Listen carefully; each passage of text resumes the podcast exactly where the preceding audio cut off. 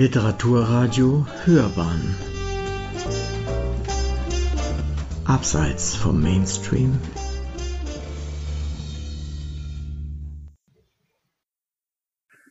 Mein Name ist Matthias Glaubrecht und ich lese Passagen aus dem Buch Das Ende der Evolution, der Mensch und die Vernichtung der Arten. Vor rund 14 Milliarden Jahren entstand mit dem Urknall das Universum. Vor etwa 4,6 Milliarden Jahren formte sich gemeinsam mit den übrigen Planeten unseres Sonnensystems die Erde. Seit etwa drei Milliarden Jahren gibt es die ersten Spuren des Lebens auf unserem Planeten.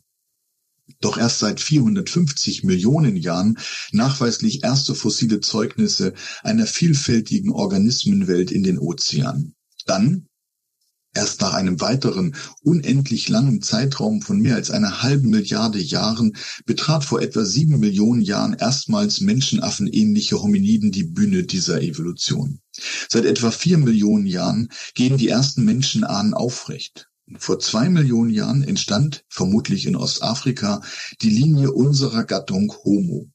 Der moderne Mensch, Homo sapiens, ist erst etwa 300.000 Jahre alt. Vor knapp 70.000 Jahren verließ auch er seine afrikanische Heimat. Zuvor hatte dies bereits eine andere Frühmenschenform getan, der Homo erectus. Innerhalb nur weniger Generationen und Jahrtausende besiedelte er schließlich die gesamte Erde. Wir haben es wahrlich weit gebracht. Eine evolutive Erfolgsgeschichte einerseits obgleich wir andererseits im kosmischen Maßstab kaum mehr sind als eine Eintagsfliege der irdischen Evolution. Aber anderswo als auf der Erde zu leben ist für uns keine Option, in jedem Fall keine, auf die wir setzen sollten und der wir uns mehr widmen sollten, als dem weitaus aussichtsreicheren Versuch, das Leben auf unserem Heimatplaneten zu erkunden und es vor allem zu bewahren. Das aber vergessen wir offenbar, ebenso wie wir eine weitere unangenehme Wahrheit verdrängen, dass wir inzwischen mehr als siebeneinhalb Milliarden, genau genommen seit November 2022 bereits acht Milliarden Menschen auf diesem Planeten zählen. Am Ende dieses Jahrhunderts werden es voraussichtlich elf Milliarden Menschen sein. Schon vorher, bis etwa Mitte des 21. Jahrhunderts, werden wir voraussichtlich die natürlichen Ressourcen fast vollständig geplündert haben. Obgleich wir diese eine Erde besitzen, leben wir längst in einer Weise über unsere Verhältnisse, die befürchten lässt, dass das Ende der Evolution nahe sei. Nicht nur eines Großteils aller anderen Arten, mit denen wir diese Welt teilen, sondern auch unserer eigenen. Das ist die zentrale These dieses Buches. Und in diesem Buch geht es tatsächlich auch ähm, um drei Teile. Es geht um die Evolution des Menschen, um die Bevölkerung des Menschen, um ähm, seine Auswirkung dieser großen Bevölkerungszahlen auf ähm, die Arten. Und ich lese eine weitere Passage, äh, überschrieben mit evolutionärer Eintagsfliege, das Werden des Menschen, also ein Abschnitt über die Hominiden-Evolution. Stellen wir uns diese Szene am Morgen der Menschheit irgendwo in der afrikanischen Savanne vor. Zweibeinige Wesen, noch deutlich mehr Affe als Mensch, deren Leben vom allgegenwärtigen Kampf ums Überleben von Feinden, Hunger und Not bestimmt wird, belagern ein Wasserloch, an dem gerade Affenmenschen einer weiteren Horde ihren Durst stillen. Während der sich entwickelnden Rauferei erschlägt eines dieser behaarten Wesen mit einem großen keulenartigen Tierknochen den gegnerischen Anführer. Triumphierend und mit seiner neu entdeckten Waffe in der Hand reckt sich der Affenmensch gerichtet sich auf und schleudert den Knochen hoch in die Luft. Der verwandelt sich auf dem Scheitelpunkt seiner Flugbahn in eine ähnlich geformten Erdsatelliten. Diese Eingangsszene aus Stanley Kubricks Film 2001 Odyssee im Weltraum von 1968 unterlegt mit der Musik aus Also sprach Zarathustra von Richard Strauss hat sich vielen eingeprägt. In unvergesslicher Weise rafft diese Filmouvertüre mühelos Millionen Jahre der Menschheitsgeschichte in wenigen Minuten zusammen. Diese Geschichte komprimiert und in aller Kürze zu erzählen oder aber als enzyklopädisch umfassende Globalgeschichte auszubreiten, ist unlängst in Mode gekommen. Es hat uns beschwingte populärwissenschaftliche Weltbestseller wie detailbeladene historische Abrisse beschert. Wir brauchen die Menschheitsgeschichte daher hier nicht nochmals um ihrer selbst willen aufzugreifen. So facettenreich und faszinierend sie auch insgesamt ist, so spannend jedes einzelne ihrer Kapitel sich auch liest und so überraschend neue Befunde die Forschung dazu immer wieder ausgräbt. Dennoch wollen wir uns zu einem Parforce-Ritt zuerst durch die Naturgeschichte und dann die Kulturgeschichte des Menschen aufmachen, jener Tierart, für die der schwedische Naturforscher Carl von Linné 1758 den Namen Homo sapiens, der Weise, der wissende Mensch, in die zoologische Nomenklatur einführte. Wir wollen das Wesen und das evolutive Werden dieses höchst eigenartigen, aufrecht gehenden Säugetiers verstehen. Jenes haarlosen Menschenaffen, der sich selbst erkennt, jenes Affenmenschen, der sich selbst in großartiger Anmaßung für weise, gescheit und verständig hält. Doch wer sind wir wirklich? Was macht uns aus? Woher kommen wir? Was unterscheidet uns vom Tier? Was von unseren Australopithecinen und hominiden Arten?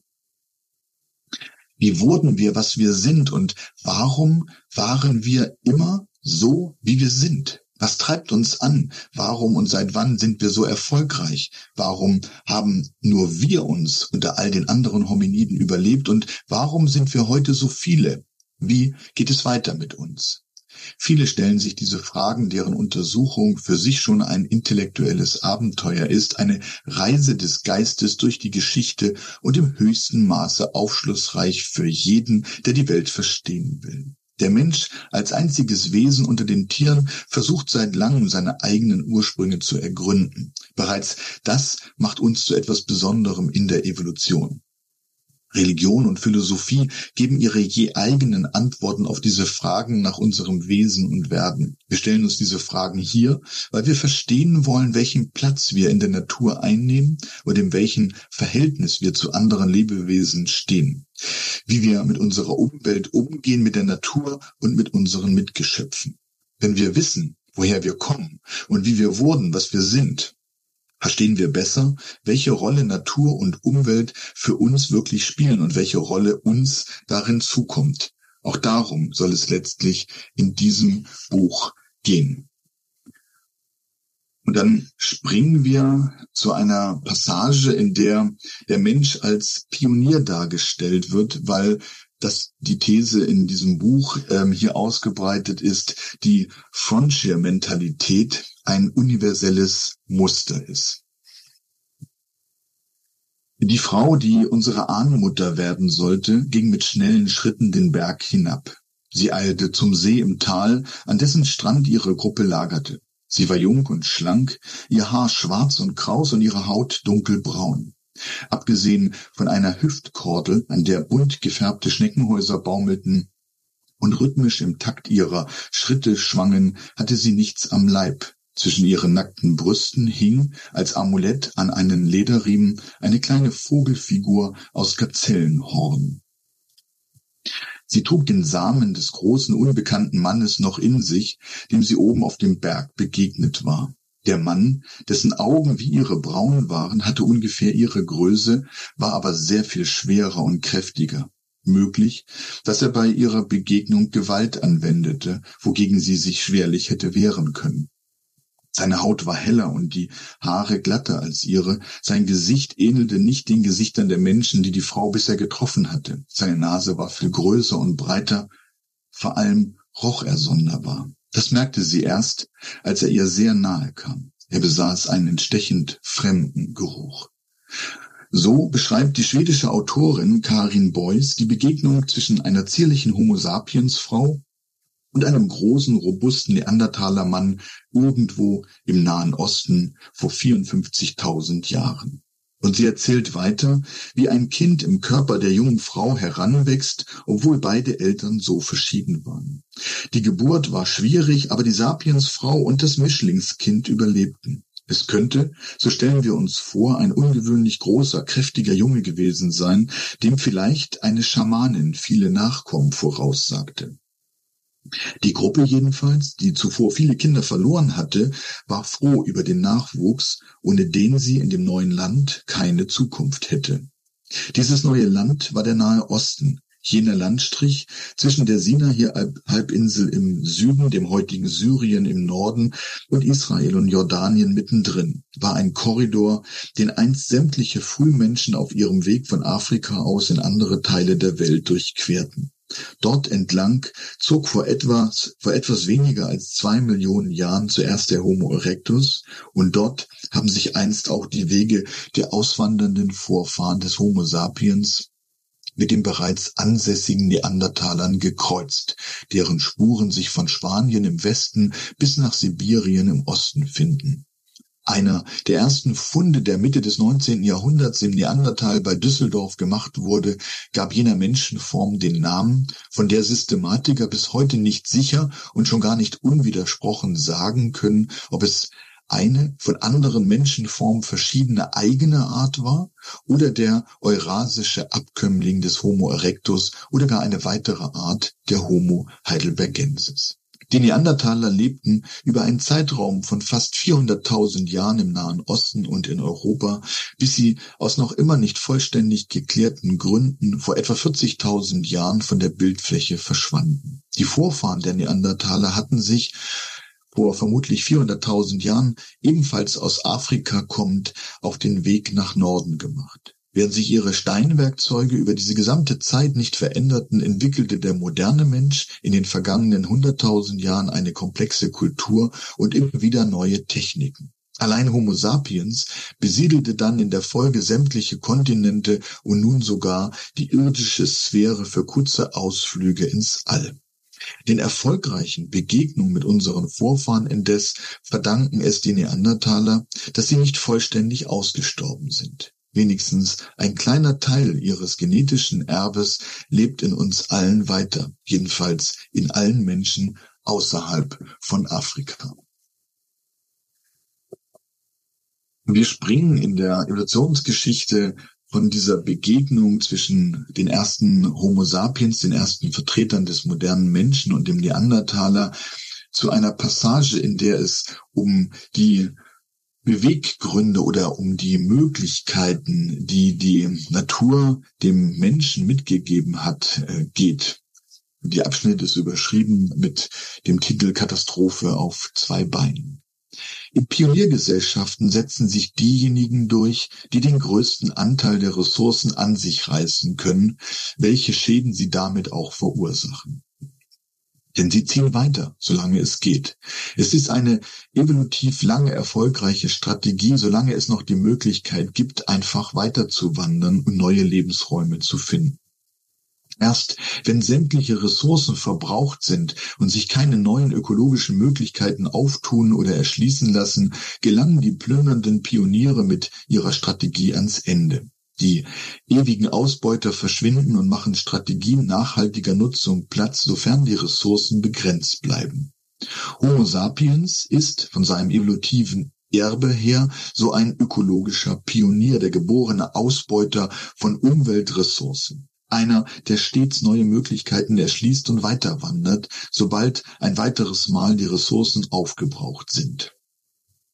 Als die Menschen den afrikanischen Kontinent verließen, zerstörten sie deshalb mit ihren Möglichkeiten und Fähigkeiten die Ökosysteme, auf die sie trafen, ohne innezuhalten. Und anfangs konnten sie auch immer noch irgendwo anders hinziehen, konnten immer wieder eine neue Quelle für Ressourcen erschließen. Je weiter sie wanderten, umso gottgleicher wurde ihre Macht über die größten und gefährlichsten Lebewesen.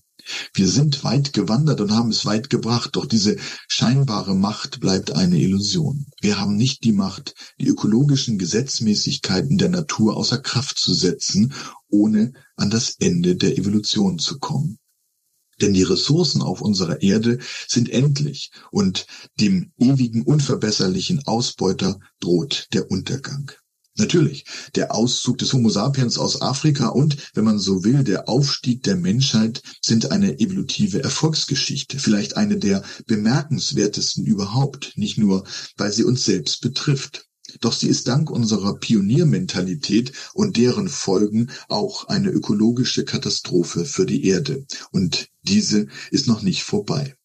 Nachdem Homo sapiens in Eurasien auf der Bildfläche erschienen war, verwandelten sich dort die einstigen Jagdgründe von Erectus und Neanderthalensis in regelrechte Schlachthöfe. Anders als seine Vorväter war er nicht nur ein hungriger Fleischfresser, sondern ein talentierter Jäger. Mögen die modernen Menschen auch in nicht unerheblichem Maße Sammler gewesen sein, die regelmäßig einen wesentlichen Teil ihres Kalorienbedarfs deckten, indem sie Beeren und Nüsse sammelten, Wurzeln ausgruben, die Körner von Wildgräsern aßen und gelegentlich kleine Tiere fingen.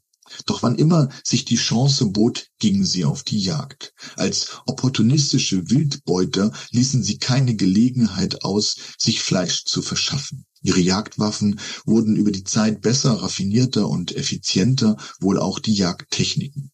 So gingen unsere Vorfahren dazu über, regelmäßig Jagd auch auf weitaus größere und wildere Beutetiere zu machen. Erst der moderne Mensch hatte Tiere auf dem Speiseplan, die sehr viel größer waren als er selbst und die er dennoch mit großem Geschick erlegte. So stieg Sapiens zur Spitze der Nahrungspyramide auf, was nicht ohne Folgen blieb, denn die Menschen waren es nicht gewöhnt, dort an der Spitze zu stehen und sie konnten daher nicht sonderlich gut mit ihrer neuen Rolle umgehen. Wir kommen dann zu einem zweiten großen Abschnitt in diesem Buch, in dem es die äh, um die Überbevölkerung geht und das äh, dieser Passage ist überschrieben mit Mission accomplished, seid fruchtbar und mehret euch. Beginnen wir mit Sex, damit beginnt es immer. Er, er gehört zu den besten Dingen, die das Leben bietet, sofern er einvernehmlich, genussvoll und befriedigend ist. Überschlägig 6,36 Millionen Akte des Geschlechtsverkehrs, so benennen Statistiker, haben sämtliche Angehörige des Homo sapiens weltweit binnen einer Stunde, im Durchschnitt wohlgemerkt. Dabei werden 21.763 Babys gezeugt.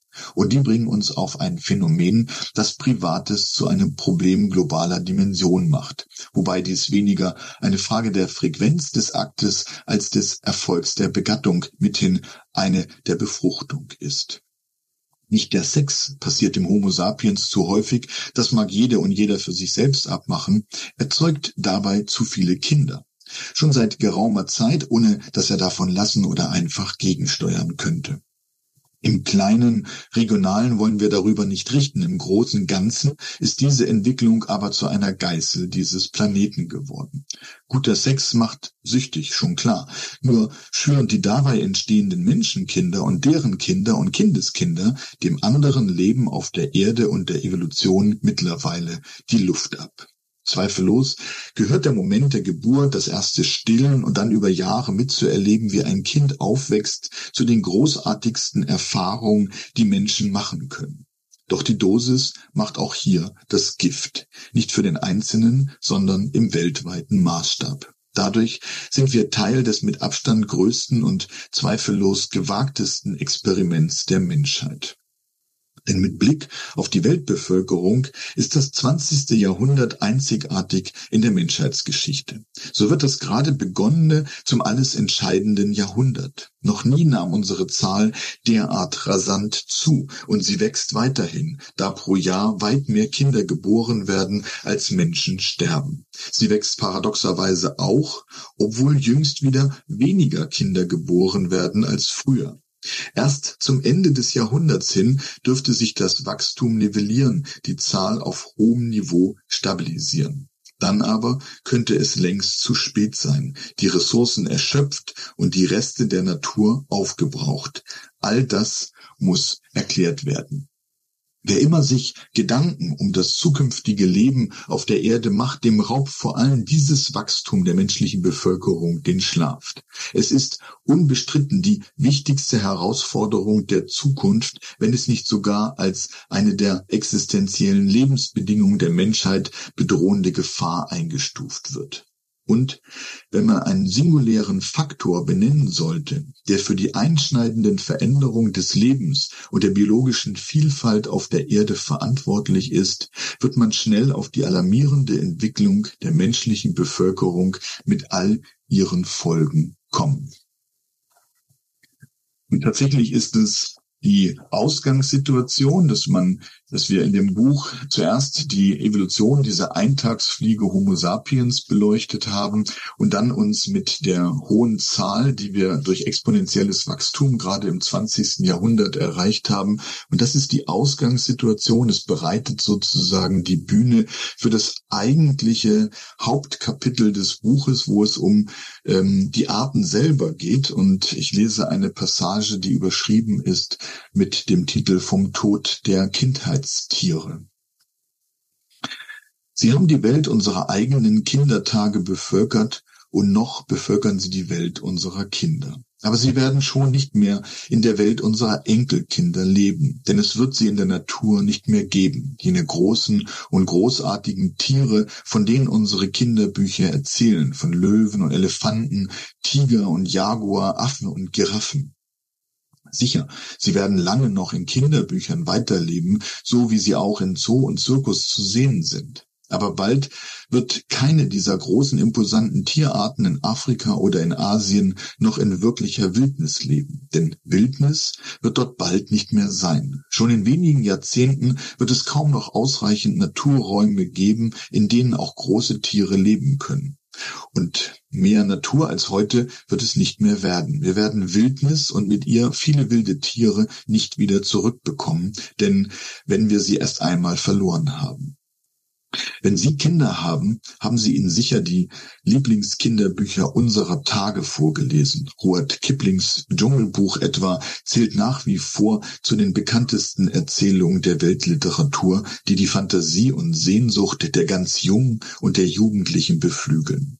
Neben dem nackten Menschenkind Mowgli, dem Affenvolk der Banda Lok und der Schlange K bevölkern darin durchweg große Säugetiere den Dschungel, darunter der Lippenbär Balu, der weise Wolf Akela, der schwarze Panther Bagheera, der gefürchtete Königstiger Shirkan und der wilde Elefant Hati.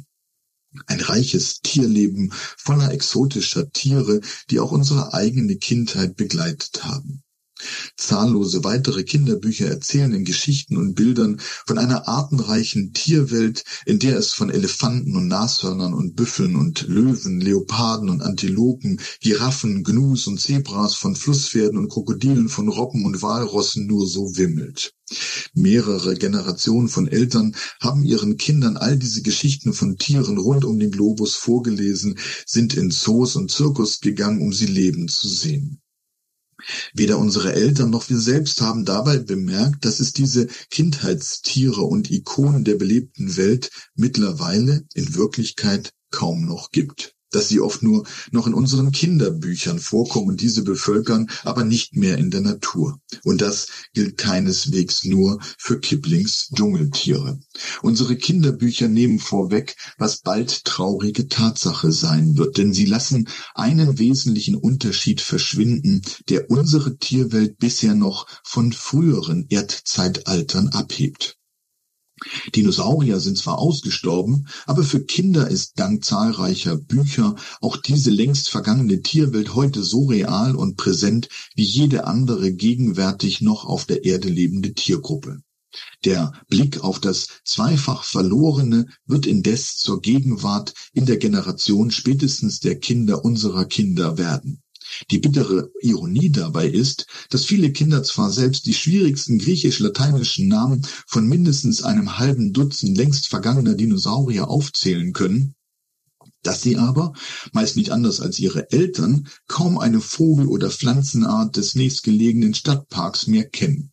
Diese fundamentale Kenntnislücke über das Biologische, vor allem der mittlerweile in Städten lebenden Menschen, ist einer der Gründe, warum viele heute gar nicht bemerken, wie sehr wir Natur verlieren und in eine unmittelbare Zukunft ohne die vielen in wahrer Wildnis lebenden Wildtiere blicken.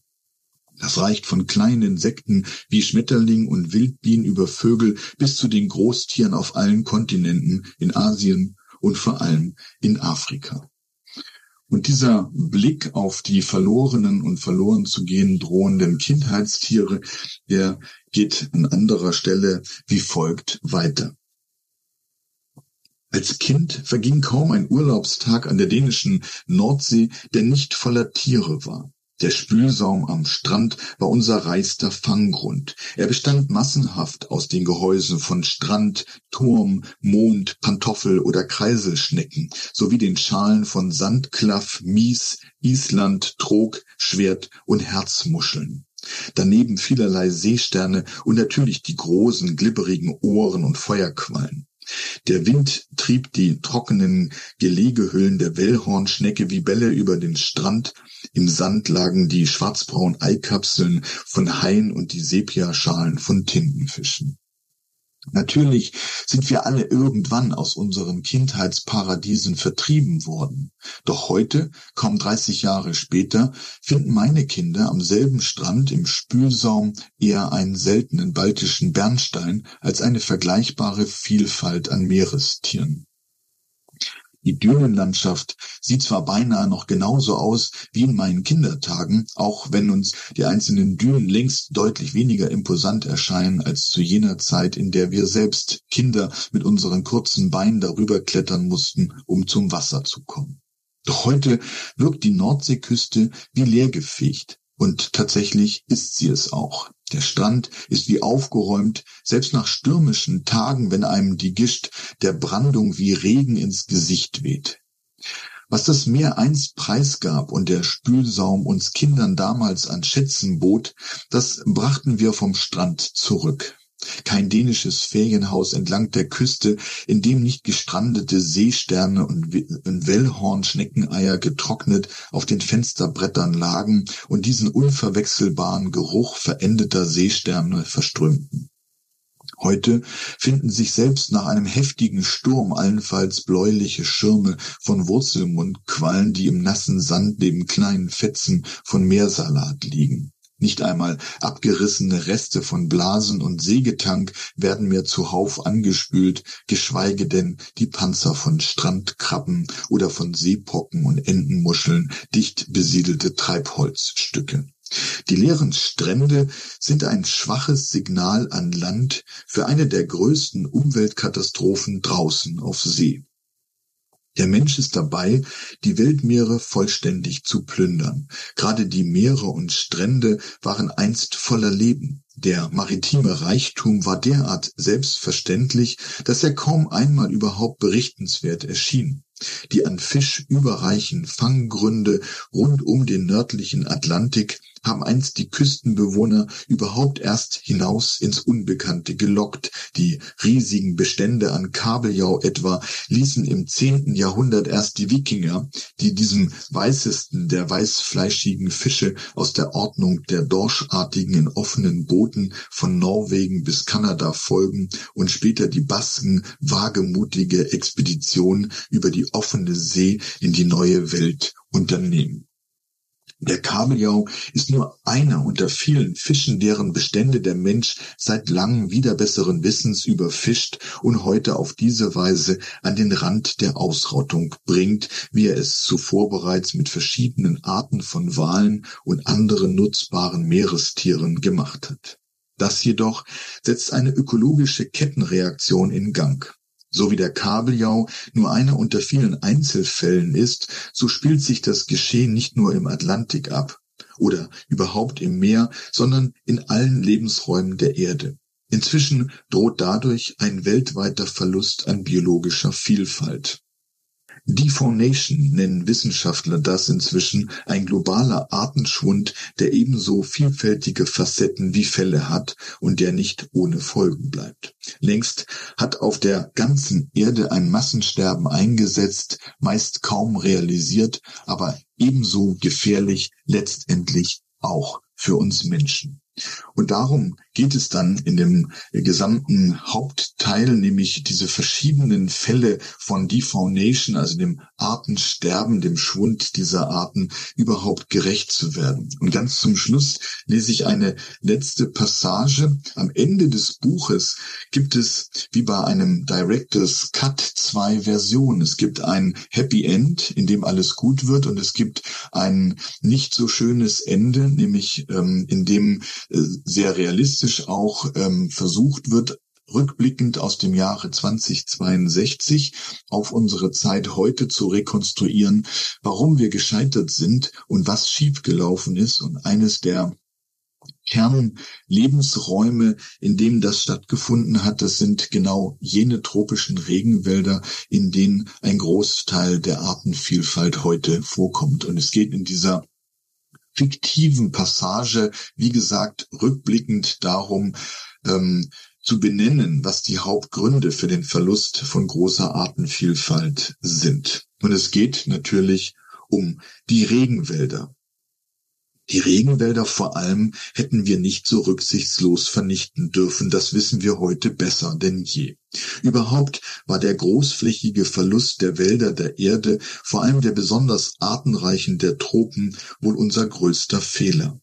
Um das Jahr 2020 etwa ging weltweit mehr als dreimal so viel Wald verloren, wie wieder aufgeforstet wurde. Und das war noch nicht einmal der Höhepunkt des Kettensägenmassakers und der großflächigen Brandrodung am Amazonas, aber auch im südlichen Afrika und in Südostasien. Beinahe überall, von gebirgigen Gebieten auf Neuguinea einmal abgesehen, waren anschließend der Wald gerodet und die Natur gebrandschatzt worden. Über Jahrzehnte war es nicht gelungen, die Abholzung der auch für das Klima so wichtigen Wälder, insbesondere am Amazonas und in Afrika, zu stoppen, wo immer mehr Regenwälder gerodet wurden, um Nutzland zu gewinnen und Platz für landwirtschaftliche Flächen zu schaffen. Doch die tropischen Regenwälder standen auf äußerst armen Böden. Als der Wald verschwand, lagen die Flächen schnell brach. Anfang des 21. Jahrhunderts, als bereits die Hälfte allen Tropenwaldes der Erde abgeholzt war, hatten Ökologen noch vorgerechnet, dass von den gerodeten Flächen in der Größenordnung von weltweit rund sieben Millionen Quadratkilometern nur zwei Millionen als Ackerland dienten, so viel wie die halbe Fläche Europas. Wer heute immer noch glaubt, Waldrodung würde unbedingt die Wirtschaft ankurbeln, sollte einmal diese verödeten Landstriche aufsuchen, hatten namhafte Forscher gemahnt. An Orten wie diesen wird unsere Erde ärmer. Arten und Lebensformen, die verschwinden, sind für immer verloren, so einst einer der führenden Ökologen. Die Erde sei kein Jurassic Park. Wir können ausgestorbene Tiere nicht wieder aufwecken wie im Film. Und wer meinte, tropische Regenwälder ließen sich nach Belieben einfach wieder aufforsten, hatte noch immer nichts verstanden. Diese Wälder sind viele hunderte, Jahrtausende Jahre alt. Da reicht es nicht, ein Bäumchen zu pflanzen. Und wir haben nicht die Zeit zu warten, bis wieder Wälder wachsen. Wir hätten schützen müssen, was wir von der Evolution ererbt hatten und treuhänderisch damit umgehen. Vor allem in Indonesien und in Brasilien war bald die kritische Marke erreicht. Die Regenwaldökosysteme kippten regelrecht. Ganze Regionen waren plötzlich ohne Regen. Das Wasser wurde allerorten knapp. Das Grundwasser sank. Das Land wurde schließlich selbst für Viehzucht ungeeignet. Über der waldfreien Landfläche, die ohne Schutz unter der tropischen Sonne lag, bildeten sich keine Wolken mehr. Die verbliebenen Waldreste konnten nicht mehr den vielen freigesetzten Kohlenstoff einlagern. Dagegen haben dann auch die wenigen und zu spät begonnenen Aufforstungsprojekte, mit denen man eine Art grüne Mauer errichten wollte, nichts geholfen. Schließlich breiteten sich Savannen und Wüsten aus, die Erde heizte sich auf. Das, wie gesagt, ein fiktiver Rückblick, aber wir können Hoffnung haben, dass wir heute tatsächlich im Jahre 2023 die Chance haben, das Ruder tatsächlich noch rumzureichen, wenn wir die Lehren aus diesen Geschichten tatsächlich ähm, berücksichtigen. Soweit der, die Lesung aus dem Buch Das Ende der Evolution der Mensch und die Vernichtung der Arten. Herzlich willkommen zu einer neuen Podcast-Folge von Hörbahn on Stage. Ich bin Uwe Kulnig und mein Gast bei Literaturradio Hörbahn ist Matthias Glaubrecht. Er ist Professor am Leibniz-Institut zur Analyse des Biodiversitätswandels an der Universität Hamburg und Direktor des Projektes Naturkundemuseum. In dieser Sendung geht es um sein Buch Das Ende der Evolution – ich möchte mit ihm über sein Buch, dessen Inhalt, den geschilderten wissenschaftlichen Standpunkt und die Relevanz für uns als Menschen in dieser Welt, vielleicht besser in dieser Biosphäre sprechen. Wie kommt er zu seinen Einsichten? Worauf stützt er sich? Was will er uns vermitteln? Und wie kommt sein Buch an auf dem Markt? Ich bin gespannt, was der Autor und Evolutionswissenschaftler uns erzählen wird. Herzlich willkommen bei der 131. Sendung Hörbahn on Stage. Ich freue mich sehr, dass Sie heute in unserer Sendung sind. Herzlich willkommen. Schönen guten Tag. Hallo. Ja, kommen wir zur allerersten Frage. Was denken Sie, wie lange sollten wir die Mona Lisa aufbewahren? Also, ähm, schwierige Frage. Und zwar, weil die Mona Lisa natürlich eine ja, faszinierende Geschichte hat, 500 Jahre und ähm, mir sagt die Mona Lisa deswegen etwas, weil wir hier in Hamburg in der Naturkunde so etwas Ähnliches haben. Sie ist nicht ganz so alt, unsere Mona Lisa. Sie stammt aus dem Jahr 1684 und es ist ein einmaliges Stück, äh, also auch ein Kulturgut. Es zeigt äh, ein äh, Doppel zähnigen Narwalschädel, der aus dem Meer rund um Spitzbergen stammt. Und äh, er hat für uns so ein bisschen, deswegen haben wir sie die Mona Lisa der Hamburger Natur Schön. Ähm, der hat eine etwas, eine etwas ähnliche Bedeutung. Das ist natürlich genauso Kulturgut, aber es ist kein Gemälde, was wir in einem Museum haben, sondern es ist also ein naturkundliches äh, Objekt, ähm, das auch zunehmend eine größere Bedeutung bekommt. Übrigens auch ganz ähnlich der Mona Lisa, die ist, wie gesagt, ja auch ähm, 1507 etwa entstanden, aber richtig berühmt geworden ist sie erst, nachdem sie zehn Jahre lang nach einem Diebstahl dem Louvre abhanden gekommen war und danach eigentlich erst äh, die Karriere als eines der berühmten Gemälde ähm, äh, der, der Welt gemacht hat. Und ähm, dieser Narwalschädel, der erzählt also ein bisschen die Hamburger Naturkunde, die Odyssee solcher ähm, Naturobjekte durch Privatsammlungen. Äh, es erzählt erstmal den Walfang. Wie kommt man überhaupt zu solchen Schädeln? Und heute uns erzählt es uns natürlich auch etwas über die Verbreitung dieser Tiere, die Menschen immer mehr ähm, geplündert haben, die Bestände geplündert haben und gerade das an einer Wahlart, äh, die ja auch äh, sozusagen unter Anpassungsdruck äh, steht.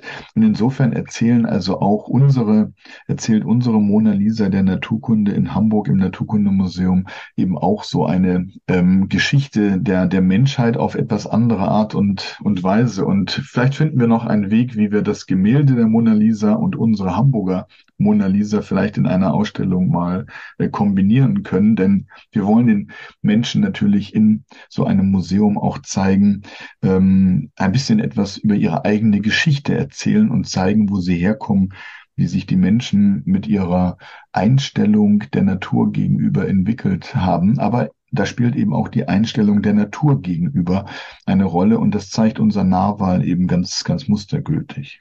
Also Ihre Frage ganz konkret. Wir werden solche Kulturobjekte hoffentlich sehr, sehr lange aufbewahren. Unsere Mona Lisa drohte mal unterzugehen, als das Naturkundemuseum bombardiert wurde. Glücklicherweise war sie aus der Halterung genommen, in den Keller verbracht und dort eingemauert worden. Und tatsächlich hat sie nicht nur die Bombardierung, sondern auch den Feuersturm in Hamburg und die Zerstörung des Naturkundemuseums überlebt. Und sie ist heute so unser Symbol für sozusagen das Wiederauferstehen der Natur. Mhm, ein schönes Symbol, gefällt mir sehr gut. Und äh, ich freue mich, dass Sie so etwas haben im Museum weil Sie das Museum erwähnen, es ist ja ein neues Museum und in, wenn man etwas darüber liest im Internet auch, dann kommt man auf die Vokabel, äh, es ist ein neues Forschungs-Naturkundemuseum. Was soll es sagen, Forschungs-Naturkundemuseum? Nicht nur einfach Ausstellungsraum, sondern mehr. Ja, wir haben tatsächlich eine besondere Situation. Das unterscheidet uns von Kunstmuseen. Wir reden in der, ähm, in den Naturwissenschaften tatsächlich bei so einem Naturkundemuseum von einem integrierten Forschungsmuseum. Das heißt, wir haben eigentlich drei Säulen. In unserem Haus gibt es eben nicht nur Leute, die Ausstellungen machen, wie in einem Kunstmuseum, Kuratoren, die sich um das äh, Zeigen von immer wieder neu arrangierten Kompositionen, Gemälden, äh, Darstellungen, die im Depot lagern, äh, bemühen, sondern äh, wir sind ähm, Naturforscher, die sich tatsächlich um die Beschreibung der Natur in der Forschung kümmern, also Biodiversitätsforscher, Artenbeschreiber.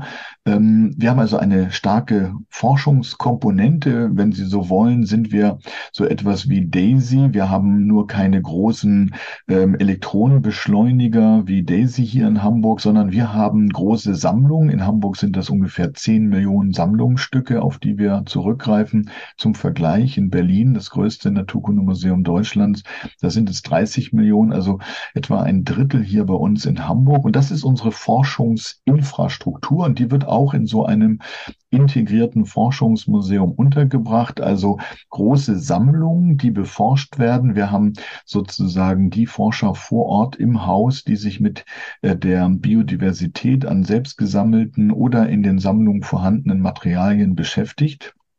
Und dann eben auch noch so ein Schaufenster sozusagen, also eine Ausstellung. Und wir reden bei diesem integrierten Forschungsmuseum, dazu zählt auch Frankfurt, Berlin oder eben auch Hamburg. In diesen großen Forschungsmuseen haben wir drei Säulen, Forschung, Sammlung und die Ausstellung. Und insofern sind wir da etwas Besonderes, also nicht ein, ein einzelner Ausstellungsbetrieb, wie das ein Kunstmuseum ist, sondern eben auch eine Forschungsinstitution. In diesem Fall sind wir eine außeruniversitäre zur Leibniz-Gemeinschaft zählende Institution. Also wir kombinieren hier drei verschiedene Dinge. Und genau das versuchen wir in Hamburg wieder. Das Museum war, wie gesagt, im Zweiten Weltkrieg zerstört worden. Ein Großteil der wissenschaftlichen Sammlung war glücklicherweise vorher ausgelagert in nicht gebrauchte U-Bahn-Schächte verbracht worden. Die Sammlung ist gerettet worden und sie soll jetzt eben wieder, was sie nicht ist, adäquat untergebracht werden. Und dazu wollen wir sozusagen in die erste Reihe in der, in der Hansestadt und das ist eben heute die Hafen City und wir hoffen, dass wir in weniger als ähm, sieben, acht Jahren tatsächlich so einen Neubau eines Naturkundemuseums unter dem Begriff, ähm, jetzt ist das noch ein Arbeitstitel, Evolutionärum dann errichten werden. Das hört sich sehr spannend an. Dann sind Sie ja mehr oder weniger Nachbar zur neuen Oper. Das ist ja. Ja, wir würden uns wünschen, dass das Evolutionärum eben sozusagen tagsüber das Kulturhighlight in der Hafen City ist. Und tagsüber gehen sie ins Evolutionärum und abends gehen sie in die Elbphilharmonie. Und genau da sind wir jetzt also auch gelandet. Das heißt, wir wollen die Forschung auch als ein Fenster der Wissenschaft eben zu den Menschen bringen und da, wo die Menschen sind. Und das ist in Hamburg eben wirklich vorne an der Elbe in der Hafen City. Und insofern freue ich mich, dass es gelungen ist, dieses Projekt so weit äh, bei den Politikern, die das ja auch alles irgendwie finanzieren, investieren müssen, ähm, so Gehör zu finden, äh, dass sich das jetzt auch tatsächlich äh, realisieren lassen wird. Mhm. Also ich war vor gar nicht so langer Zeit in Hamburg und habe mir zumindest äh, die Elbphilharmonie schon mal von außen angeguckt. Es waren sonst so viele Menschen dort, dass ich nicht reingegangen bin. Na, so viel Zeit hatte ich nicht, aber wenn ich das nächste Mal da bin, ist vielleicht das äh, Museum schon fertig und dann werde ich natürlich auch gerne reinkommen. Ja, ich hoffe, Sie kommen vorher, äh, aber genau das ist natürlich auch die, die Marke. Wir wollen uns daran orientieren. Wir wollen, dass im 21. Jahrhundert die Naturkunde ein mindestens so großes Bewusstsein hat, auch als Kulturgut, die Objekte, die wir da beforschen, ähm, wie es eben dieses Kulturgut ähm, klassische Musik oder auch moderne Musik äh, sein kann und dass es mindestens ein so wichtiger Teil des Kultur, des öffentlichen Lebens und der öffentlichen Wahrnehmung nicht nur in Hamburg im norddeutschen Raum äh, wird. Und Sie haben in München ja so ein ähnliches Projekt, nämlich Biotopia. Wir mhm. drücken die Daumen, dass das in München genauso funktioniert, weil wir brauchen natürlich immer wieder regional auch solche Zentren, auch immer wieder etwas andere Betonung anderer ähm, ähm, Objekte und anderer Themen. Aber letztendlich äh, geht es darum, dass wir deswegen auch der Name Evolutioneum. Wir wollen den Menschen in seiner Bedeutung, ähm, er verändert ja nicht nur die Geosphäre, sondern auch die Biosphäre in seiner Rolle, in seiner Bedeutung als Evolutionsfaktor tatsächlich betonen. Mhm. Und da sind wir jetzt auch direkt bei der Evolutionsthematik. Äh, was hat Sie seinerzeit dazu gebracht, sich genau dieser Thematik zu widmen? Gab es vielleicht irgendeinen Auslöser oder? Ja, also ich bin tatsächlich ähm, eher so über das Tierverhalten zur äh, Naturkunde gekommen. Ähm, ich habe vielleicht eine frühkindliche Prägung dadurch, dass äh, mein Vater samstags mit uns Kindern, wir haben damals in der Innenstadt gewohnt, was machen Sie ähm, Ende der 60er Jahre in Hamburg mit zwei kleinen Kindern? Man geht in den, zu Hagenbeck in den mhm, Tierpark ja. und ähm, wir hatten eine Jahreskarte. Ich bin da also jeden Samstag äh, durch Hagenbeck, da konnte man auch auf Elefanten reiten. Und diese Tiere, äh, das muss wohl für mich eine frühkindliche Prägung hinterlassen haben. Und es war sehr schnell klar, dass mich äh, Tiere interessieren, Tierverhalten vor allen Dingen. Und ich habe dann nach einer langen Beschäftigung schon während der Schulzeit mit Verhaltensweisen von Tieren Biologie studiert. Und mir wurde dann klar, dass eine größere Klammer eigentlich noch über diesem Tierverhalten ähm, zu entdecken ist. Und das ist die Evolution, die natürlich Verhalten, Physiologie, äh, Eigenschaften der Tiere und vieler anderer Organismen hervorgebracht hat. Und während des Studiums habe ich immer mehr mich für Evolutionsbiologie interessiert. Und eine der klassischen Betätigungen, wenn Sie Evolutionsbiologie machen, ist die Systematik, also das Beschreiben, das Sortieren äh, überhaupt dieser vielen, wir sagen Entitäten Varietäten, also diese Arten, die es in der Evolution gibt.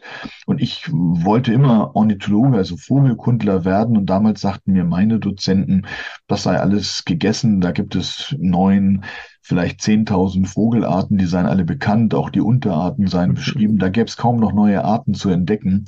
Und ich kam dann in Kontakt mit anderen Dozenten, die gesagt haben, ja, es gibt Tiergruppen, die die meisten Leute nicht auf der Rechnung haben. An denen kann man erstens wunderbar evolutionsbiologische Beobachtungen machen.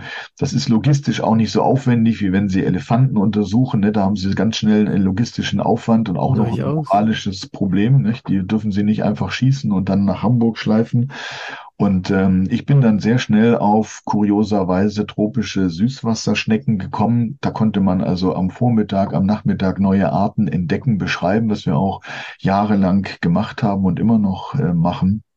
Und äh, ehe man sich versah, ist man statt Ornithologe plötzlich Schneckologe geworden und äh, die heißen nicht wirklich so, aber wir nennen sie hier jetzt wohl, ja.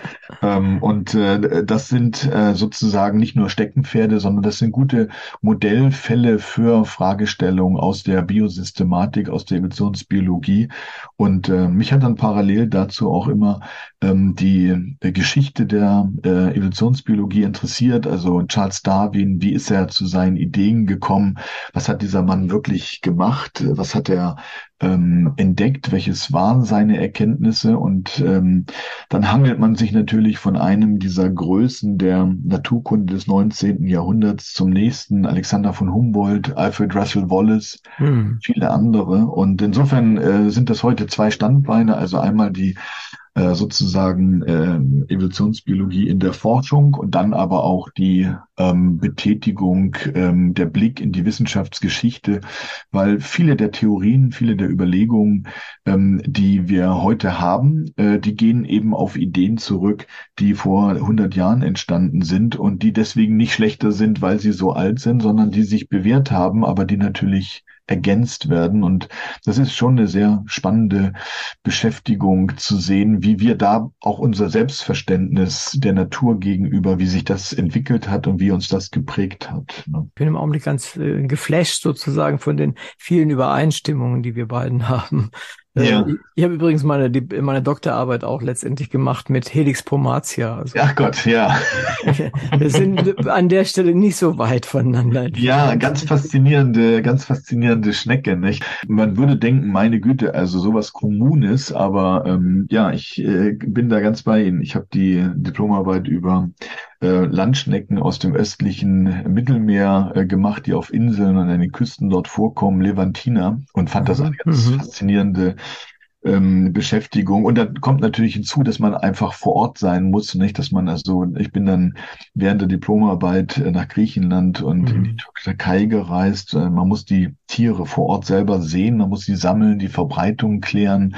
Und das hat dann auch die Arbeit in der Wissenschaft für die nächsten Jahre geprägt. Ähm, die Kreise haben sich dann erweitert und von den ähm, mediterranen Landschnecken auf Süßwasserschnecken, aber das Arbeitsprinzip ist gleich. Man fährt heute auf Inseln wie Sri Lanka, nach Sulawesi, ja, nach ja. Australien und sammelt überall dort ähm, Schnecken und diese Süßwasserschnecken haben eben den Vorteil, die können ja nicht weg, die können nicht fliegen, die können Richtig, auch nicht ja. aus dem Wasser raus und äh, die sind also an ihre Lebensräume gebunden und was ich heute faszinierend finde, äh, dass wir plattentektonische Bewegungen mithilfe von Süßwasserschnecken, die auf diesen Terranen, auf diesen Mikroplatten sitzen, sozusagen nachzeichnen können, wenn die Linien, was die tatsächlich sind, so alt sind, dass sie solche alten erdgeschichtlichen Vorgänge ähm, nachzeichnen. Also ein, ein total oh, spannendes ja. Gebiet und das hätte man natürlich ähm, nicht erwartet, wenn man am Anfang denkt, es geht um Elefanten oder um Beschreibung von, von Vogelarten, was eben fast eher enttäuschend gewesen ist. Übrigens, heute wissen wir, damals war noch gar nicht alles beschrieben und alles bekannt, aber ähm, ich bin da nicht traurig, dass ich trotzdem das Gebiet gewechselt habe. Ja, nee, also das ist, ist sicherlich eine tolle Sache und Sie haben völlig recht. Äh, das mit den, mit der, mit der Plattentektonik war mir jetzt an der Stelle völlig neu. Also das ist, da haben Sie mich jetzt echt zum Erstaunen gebracht, was man alles da an der Stelle macht und ich bin in, seit vielen Jahren nicht mehr so richtig drin natürlich in diesen ganzen Themen, aber äh, das ist toll, also das gefällt mir gut. Ja. Äh, wenn wir noch zur, zur Evolutionsthematik nochmal zurückkommen, der Titel des Buches selbst ist ja das Ende der Evolution und äh, das ruft, denke ich mal, bei unseren Zuhörern nach so ein bisschen Erklärung. Vielleicht können Sie angedeutet haben Sie es ja hier und da schon, nochmal sagen, wenn Sie von Evolution sprechen und wir im Gespräch vielleicht von Evolution sprechen, was meinen Sie dann damit? Und vor allen Dingen, was meinen Sie mit das Ende der Evolution, damit der Zuhörer vielleicht oder die Zuhörerin etwas besser orientiert ist? Ja, das ist natürlich äh, erstmal ein vielleicht äh, widersprüchlicher Titel, weil als Evolutionsbiologe, aber natürlich auch der geneigte Zuhörer und die Zuhörerin erkennen sofort, es gibt eigentlich kein Ende der Evolution, so wie es kein Ziel der Evolution gibt, gibt es einen Anfang, aber kein Ende der Evolution. Und natürlich ist das auch gar nicht gemeint.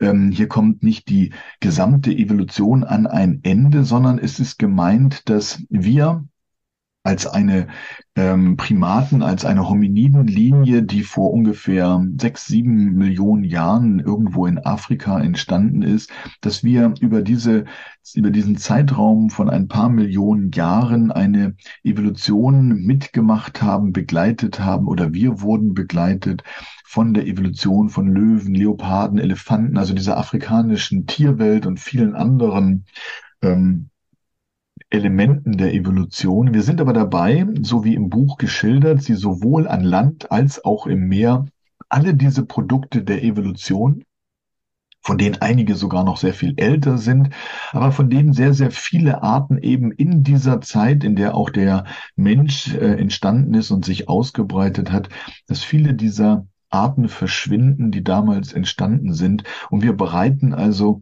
den Arten und den Produkten der Evolution ein Ende, äh, den anderen also, mit denen wir diesen Planeten teilen, ähm, weil wir uns so breit machen, weil wir so viele geworden sind, weil wir unsere Ressourcen im Übermaße nutzen.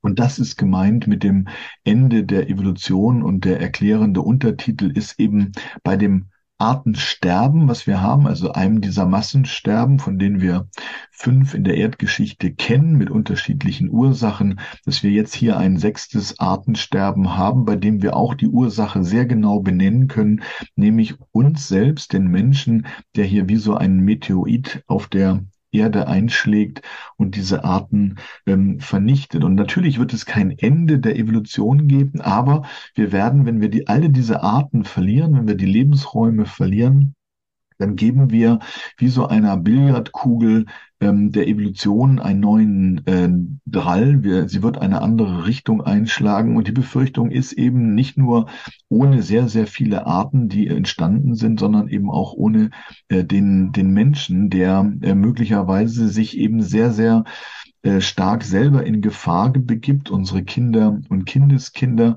die eben, so wie wir auch, von der Biodiversität von funktionierenden Lebensräumen abhängig sind. Und diese Funktionalität der irdischen ähm, Lebensräume und Ökosysteme genauso delikat ähm, in Gefahr ist, wie das unsere Geosphäre ist, bei der wir ja auch durch CO2 und anderes Methan in der Atmosphäre an Stellschrauben drehen, die wir dann nachher nicht mehr kontrolliert bekommen. Und wie gesagt, das alles ist gemeint mit dem Ende der Evolution. Mhm. Und äh, jetzt vielleicht noch ganz kurz, damit äh, wir, wir klar sind, was Evolution in wirklich wenigen Worten, wenn es irgendwie geht, ja. ist eigentlich?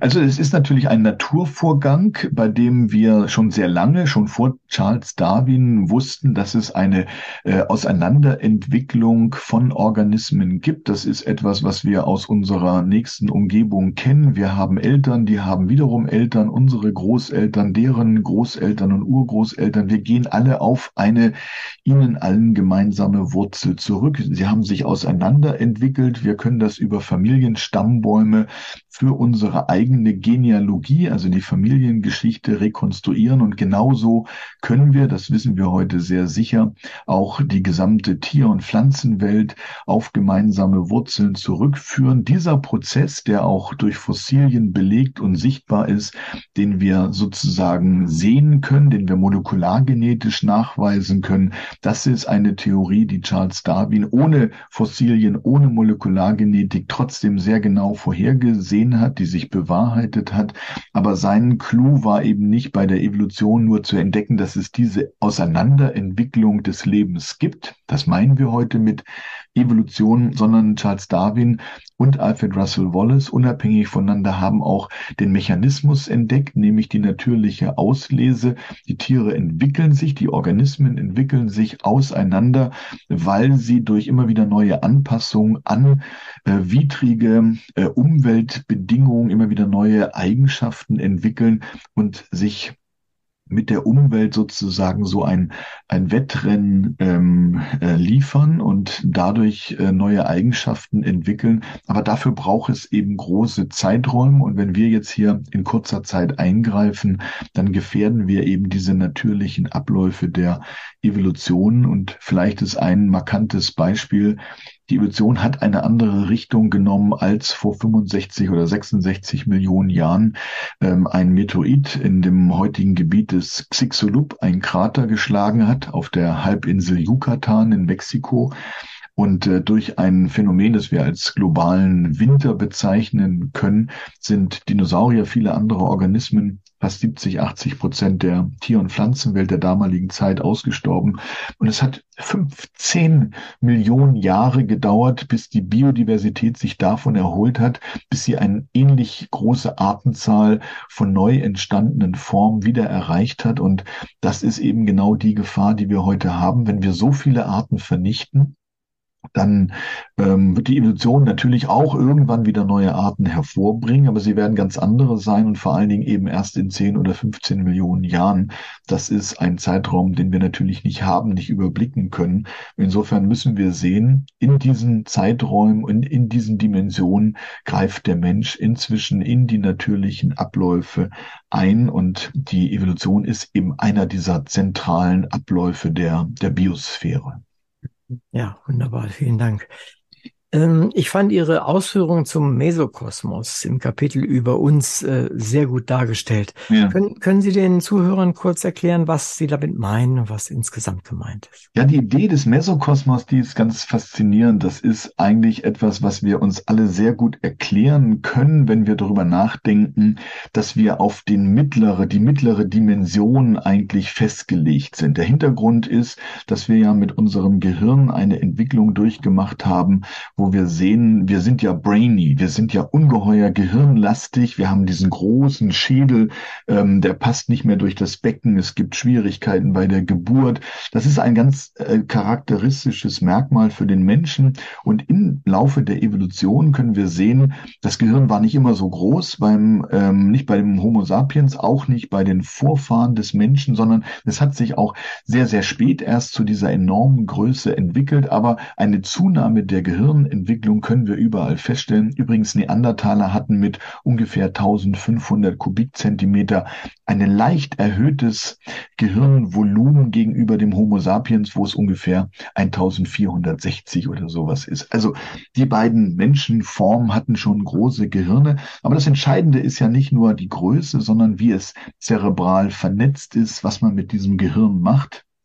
Und der Mensch, das ist die Idee hinter dem Mesokosmos, ist auf eine mittlere Dimension angepasst. Mehr brauchte er auch nicht. Denn wenn wir in Galeriewäldern in der Savanne, also das sind so begrünte ähm, Flussläufe begleitende äh, Wälder und Waldreste, die in der Savanne existierten, durch die klimatischen Veränderungen ist der Wald ähm, trockener geworden, hat sich in eine Graslandschaft entwickelt und entlang der Galeriewälder oder entlang der Flüsse gab es Galeriewälder. Und das ist so, stellen wir uns vor, der Lebensraum des Menschen. Und wir sind angepasst an diesen Lebensraum, an ein Leben in äh, hominiden Gruppen. Und dafür funktioniert unser Gehirn gut, dafür nutzen wir es auch. Denken Sie daran, womit Sie die meiste Zeit verbringen, mit dem Smartphone, ähm, mit Medien medialer Kommunikation. Das haben wir früher auch gemacht. Das war Lagerfeuer und insofern ist die WhatsApp-Gruppe und Social Media mit dem Smartphone eigentlich nichts anderes als die Fortsetzung unserer sozialen Interaktion in der Gruppe, die Geschichten, die wir am Lagerfeuer uns erzählt haben, die Intrigen, die wir gesponnen haben, da geht's also wie auf dem Affenfelsen zu. Und an diese Welt, an diesen Mesokosmos sind wir angepasst. Was wir nicht können, wir haben eigentlich, die meisten von uns, keine wirklich gute Vorstellung. Wir können nicht wirklich begreifen, was es mit der äh, Mikrowelt auf sich hat. Also eine Heisenbergsche Unschärfenrelation verstehen wenige von uns, nämlich dass wir gleichzeitig nicht Teil und Teilchen und äh, Strahlung sein können, Materie und Bewegung. Wir haben ganz äh, vage Vorstellungen davon. Einige von uns können das mathematisch ähm, und physikalisch abstrakt abstrakt darstellen und begreifen. Und genauso gibt es einen Albert Einstein, der äh, in der speziellen und allgemeinen Relativitätstheorie uns Raum-Zeit-Kontinua vorrechnet und sagt dir, das Weltall expandiert, entstanden ist es aus dem Punkt der Singularität heraus. Und sowohl im Kleinen als auch im Großen können wir das mit Hilfe von mathematischen Formen und Abstraktionen uns einige wenige vielleicht tatsächlich uns vorstellen. Einige nutzen diese Gehirnkapazitäten, aber das hilft uns beim Überleben nicht. Ähm, sondern da ist im Laufe der Evolution wahrscheinlich getriggert durch unser Sozialverhalten, die Interaktion der Männchen, der Weibchen mit und gegeneinander. Da ist sehr, sehr viel äh, an Gehirn, an Vernetzung geliefert worden, mehr als wir vielleicht dafür sogar brauchen, obwohl wir ja einen Großteil damit zubringen. Und plötzlich konnte man dieses Gehirn auch noch für ganz andere Dinge einsetzen. Wir sind sozusagen aus dem Mesokosmos einige von uns ausgebrochen gesprochen und haben Mikrostrukturen und Makrostrukturen verstanden. Aber was wir nicht verstanden haben, ist zum Beispiel ähm, eine Zinseszinsrechnung oder exponentielles Wachstum. Unser natürliches Verhalten ist eben das eines Plünderers, das eines ähm, Hominiden, der in seiner Welt damals überleben gelernt hat, ähm, der sich daran angepasst hat, der davon auch einen Vorteil hatte. Deswegen sind wir so erfolgreich geworden. Aber wir werden nicht dafür belohnt, dass wir an unsere Nachwelt denken, dass wir in die Zukunft schauen und unser Verhalten danach ausrichten. Deswegen sind wir nicht so sehr wir zum Pionier und Plünderer geboren sind, deswegen sind wir eben nicht zu einem wirklich nachhaltigen, ähm, auf das Allgemeinwohl abzielendes Verhalten äh, geeicht worden. Und das ist genau unsere Schwierigkeit. Das, was uns so erfolgreich gemacht hat, diese Gruppen, dieses Gruppenleben in kleinen Gruppen, sich gegen andere auch abzugrenzen, ähm, die Ressourcen an einem Ort zu nutzen für uns selber und dann weiterzuziehen, wenn sie erschöpft sind und neue, äh, eine neue Heimat zu suchen. Dieses Verhalten, was ja über 99 Prozent unserer Evolutionszeit geprägt hat, auch die Zeit des Homo sapiens vor 300.000 Jahren entstanden. Bis vor 10.000 Jahren waren wir ja solche nomadisierenden Jäger und Sammler. Das alles hat seine Spuren in dem äh, Gehirn, in dem Verhalten des Menschen hinterlassen. Und mit dem sind wir plötzlich in eine völlig neue Umwelt ähm, gestoßen worden sozusagen. Wir haben uns hineinkatapultiert und wir kämpfen seitdem mit der Auseinandersetzung. Wir versuchen ähm, uns nicht gegenseitig umzubringen, uns nicht gegenseitig zu beklauen, ähm, moralische, ethische Werte. Die Religion soll uns dabei helfen äh, und viele andere Mechanismen können wir verstehen. Aber das Entscheidende ist, wir sind Kinder des Mesokosmos, dieser mittleren Dimension, die einst in Afrika unsere Umwelt dargestellt hat. Und wir sind in vielerlei Hinsicht ausgebrochen, aber daran nicht besonders gut angepasst. Und das müssen wir, wenn wir wirklich unserem Namen alle Ehre machen wollen, Homo sapiens, wenn wir weise und ähm, wissend sein wollen, dann müssen wir versuchen, mit kultureller Evolution diese, dieses äh, biologische Erbe sozusagen auszubalancieren. Und es gibt viele Wissenschaftler, und ich habe das versucht im Buch anzureißen, die uns eben äh, Hoffnung machen, weil sie sagen, wir sind als Kulturwesen, weil Kultur ist unsere Natur.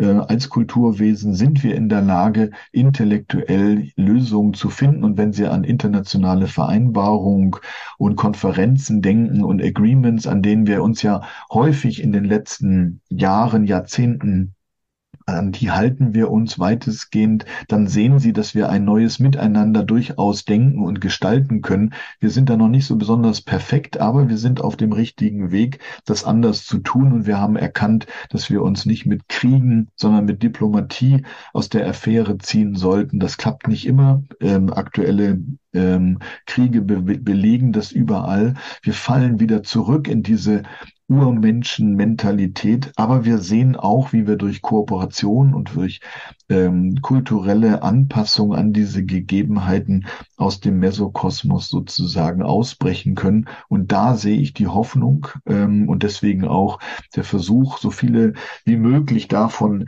ähm, zu bekehren, dass wir tatsächlich einen Weg in diese Richtung einschlagen müssen. Wir leben eben nicht besonders nachhaltig und das müssen wir ändern, aber dazu brauchen wir die Einsicht, wo wir herkommen, ähm, damit wir verstehen, welche Chancen, welche Optionen wir haben für unsere zukünftigen Wege, die wir einschlagen können. Mhm.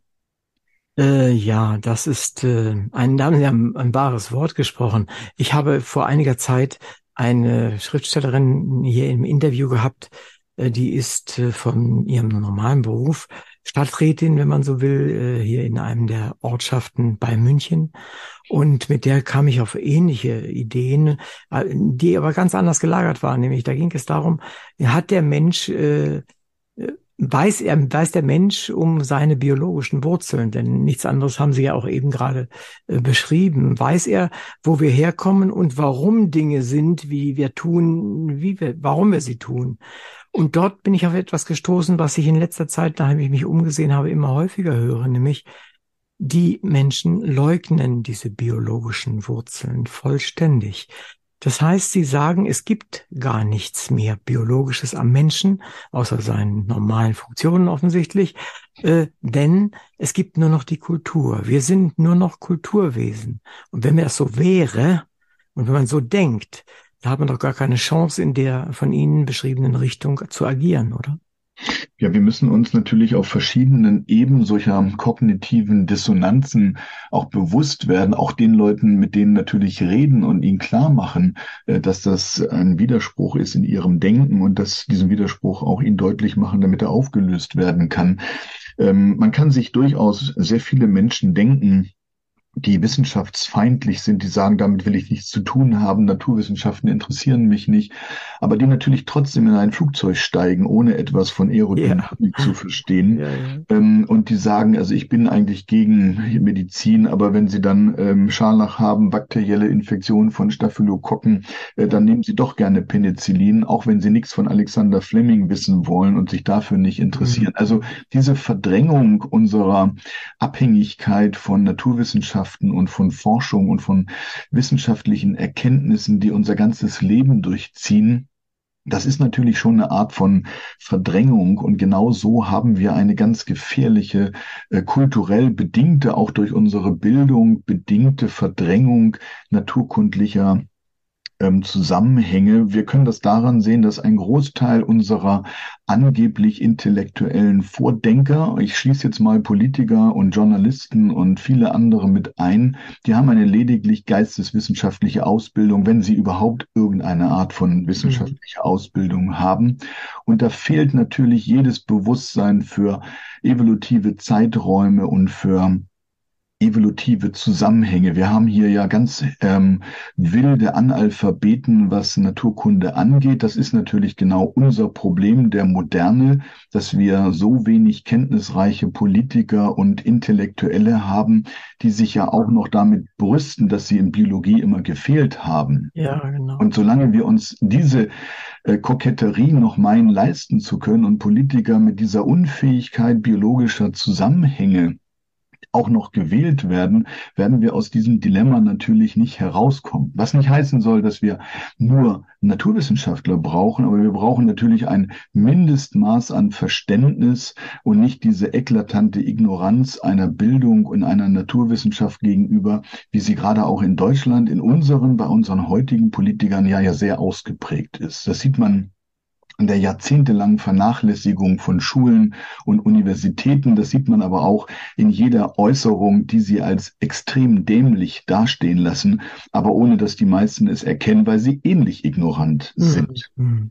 So, und nach diesem Abwatschen der Politik zurück zu Ihrer Frage, weil dieses Abwatschen ist mir so wichtig. Wir müssen offen damit umgehen, dass wir sehr gebildete Leute haben, die in, auf diesem ähm, auf dieser Seite völlig unterbelichtet sind. Und das muss man auch deutlich machen. Das muss man ihnen auch deutlich machen, dass sie ihre Entscheidung in diesem Fall eigentlich nicht fällen können, weil ihnen da die Fakten und die Zusammenhänge genauso fehlen wie jemand, der sagt, also ich bin gegen Naturwissenschaften, aber dann eben, wie gesagt, Penicillin äh, haben möchte, wenn er irgendeine bakterielle Infektion hat. Und genau so verdrängen wir in dieser Diskussion in den Kultur- und Geisteswissenschaften eben dieses naturwissenschaftliche Erbe. Es gibt eine ganz lange Diskussion, die fürchterlich unfruchtbar gewesen ist, um den letzten ewig gestrigen deutlich zu machen, dass der Mensch natürlich sehr lange evolutive Wurzeln hat, die er überhaupt nicht verleugnen kann.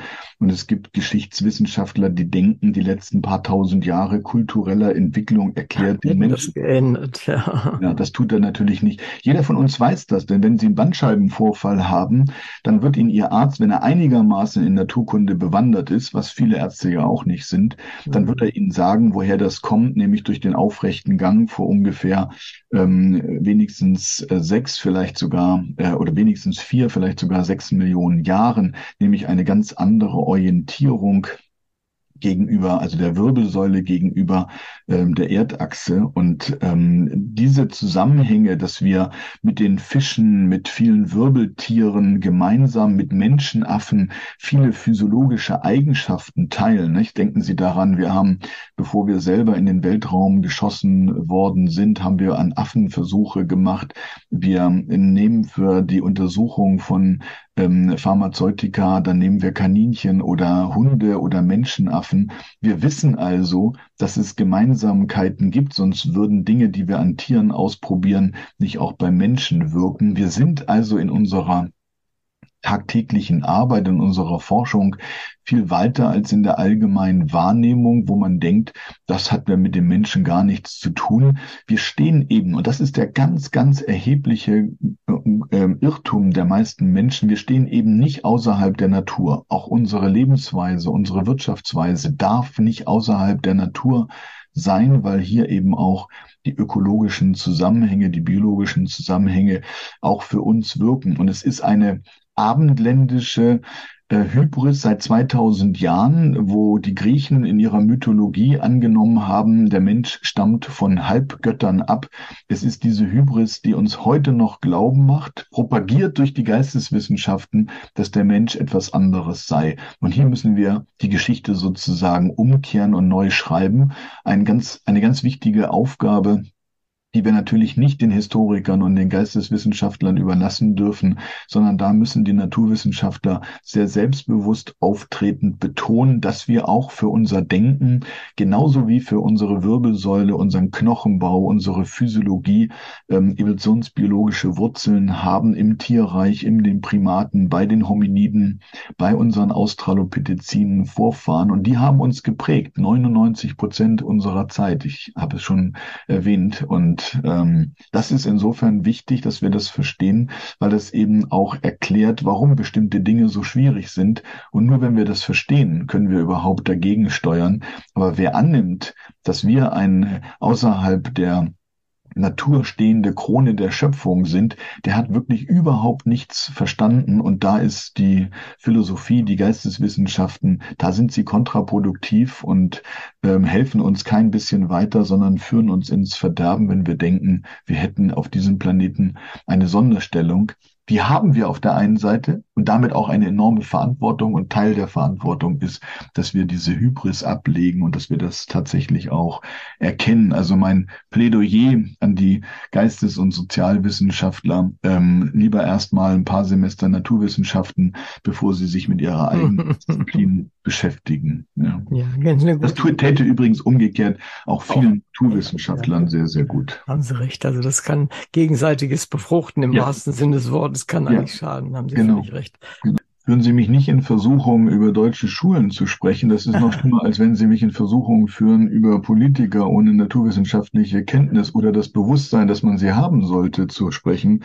weil wir natürlich an den Universitäten Jahrgänge aus den Schulen, aus den Oberschulen bekommen, die nicht wirklich studierfähig sind, weil sie ja. basale Kulturtechniken wie Lesen, Schreiben, Referieren und sowas nicht wirklich gelernt haben. Die haben Gruppenarbeit gelernt und alles mögliche andere, aber ähm, nicht das, was man man an basalen Kulturtechniken bräuchte. Ähm, und in vielen Fällen ist das fatal, weil wir natürlich ähm, von den äh, Studierenden auch äh, extreme äh, Dinge verlangen. Das wird ja nicht einfacher, sondern äh, komplizierter. Aber sie befinden sich mit äh, dieser Schwierigkeit, dass man äh, Dinge nicht hören möchte und nicht sagen darf in bester Gesellschaft. Ähm, wir haben immer schon, wenn es um den Menschen ging, die Schwierigkeit gehabt, dass das sofort zu Kontroversen geführt hat. Das Buch von Charles Darwin 1859 über den Ursprung der Arten, wo er uns den Mechanismus Mechanismus der Evolution, nicht die Evolution an sich, sondern den Mechanismus der Evolution über natürliche Selektion erzählt, da vermeidet er ganz bewusst ähm, überhaupt irgendwo den Menschen zu erwähnen und er erwähnt ihn an einer einzigen Stelle. Licht wird fallen auch auf die Entstehung des Menschen. Mhm. Genau dieser Satz ist dann noch in der deutschen Übersetzung von einem Bonner Paläontologen ähm, herausgestrichen worden, weil man meinte, es der Leserschaft in Deutschland nicht zumuten zu können. Wahnsinn. Ne? Es hat dann zehn Jahre gedauert, bis Darwin diese Diskussion, die dann immer nur um den Menschen ging, die gar nicht um seine Theorie ging. Also er vermeidet, über den Menschen zu reden und man redet eigentlich nur über die Abstammung ähm, des Menschen vom Affen äh, und ähnliches. Und er lässt Charles Darwin das zehn Jahre der Diskussion äh, spurlos an sich vorübergehen, scheinbar. Er äußert sich nirgendwo dazu und dann schreibt er 1872 ein Buch, ähm, über sexuelle Selektion und genau, legt einen Mechanismus Damenwahl zum Beispiel dar, aber auch mhm. das Verhältnis und die Entstehung des Menschen, also seine Antwort auf diese Diskussion. Und es hat fast 100 Jahre gedauert, nämlich bis zur sexuellen Revolution Ende der 60er, Anfang der 70er Jahre, also der Befreiung auch aus vielen traditionellen äh, Zwangsjacken unseres eigenen Sozialverhaltens. Es hat bis dahin gedauert, bis man dann erkennt, dass es eben Mechanismen wie Damenwahl gibt es, die sexuelle Selektion, also die Auswahl durch die Weibchen beim Menschen, durch die Frauen ähm, entscheidend ist. Und daran kann man sehen, es dauert 50 Jahre, bis der Mechanismus natürliche Selektion erkannt wird und wissenschaftlich akzeptiert wird. Es dauert 100 Jahre, bis wir darüber reden, dass es einen zweiten Mechanismus äh, gibt, der zum Beispiel für das Ratschlagen des Vs, für die Geweihung mm, ja. bei Hirschen aber auch natürlich für ähm, hominide Verhaltensweisen verantwortlich ist. Nicht? Denken Sie an das Imponiergehabe, denken Sie an irgendeinen Porsche-Fahrer, ähm, an viele, viele tolle Phänomene, die wir als Verhaltensforscher kennen, wo wir uns wiedererkennen, mit der ja ganze Industrien sozusagen ihre Umsätze machen.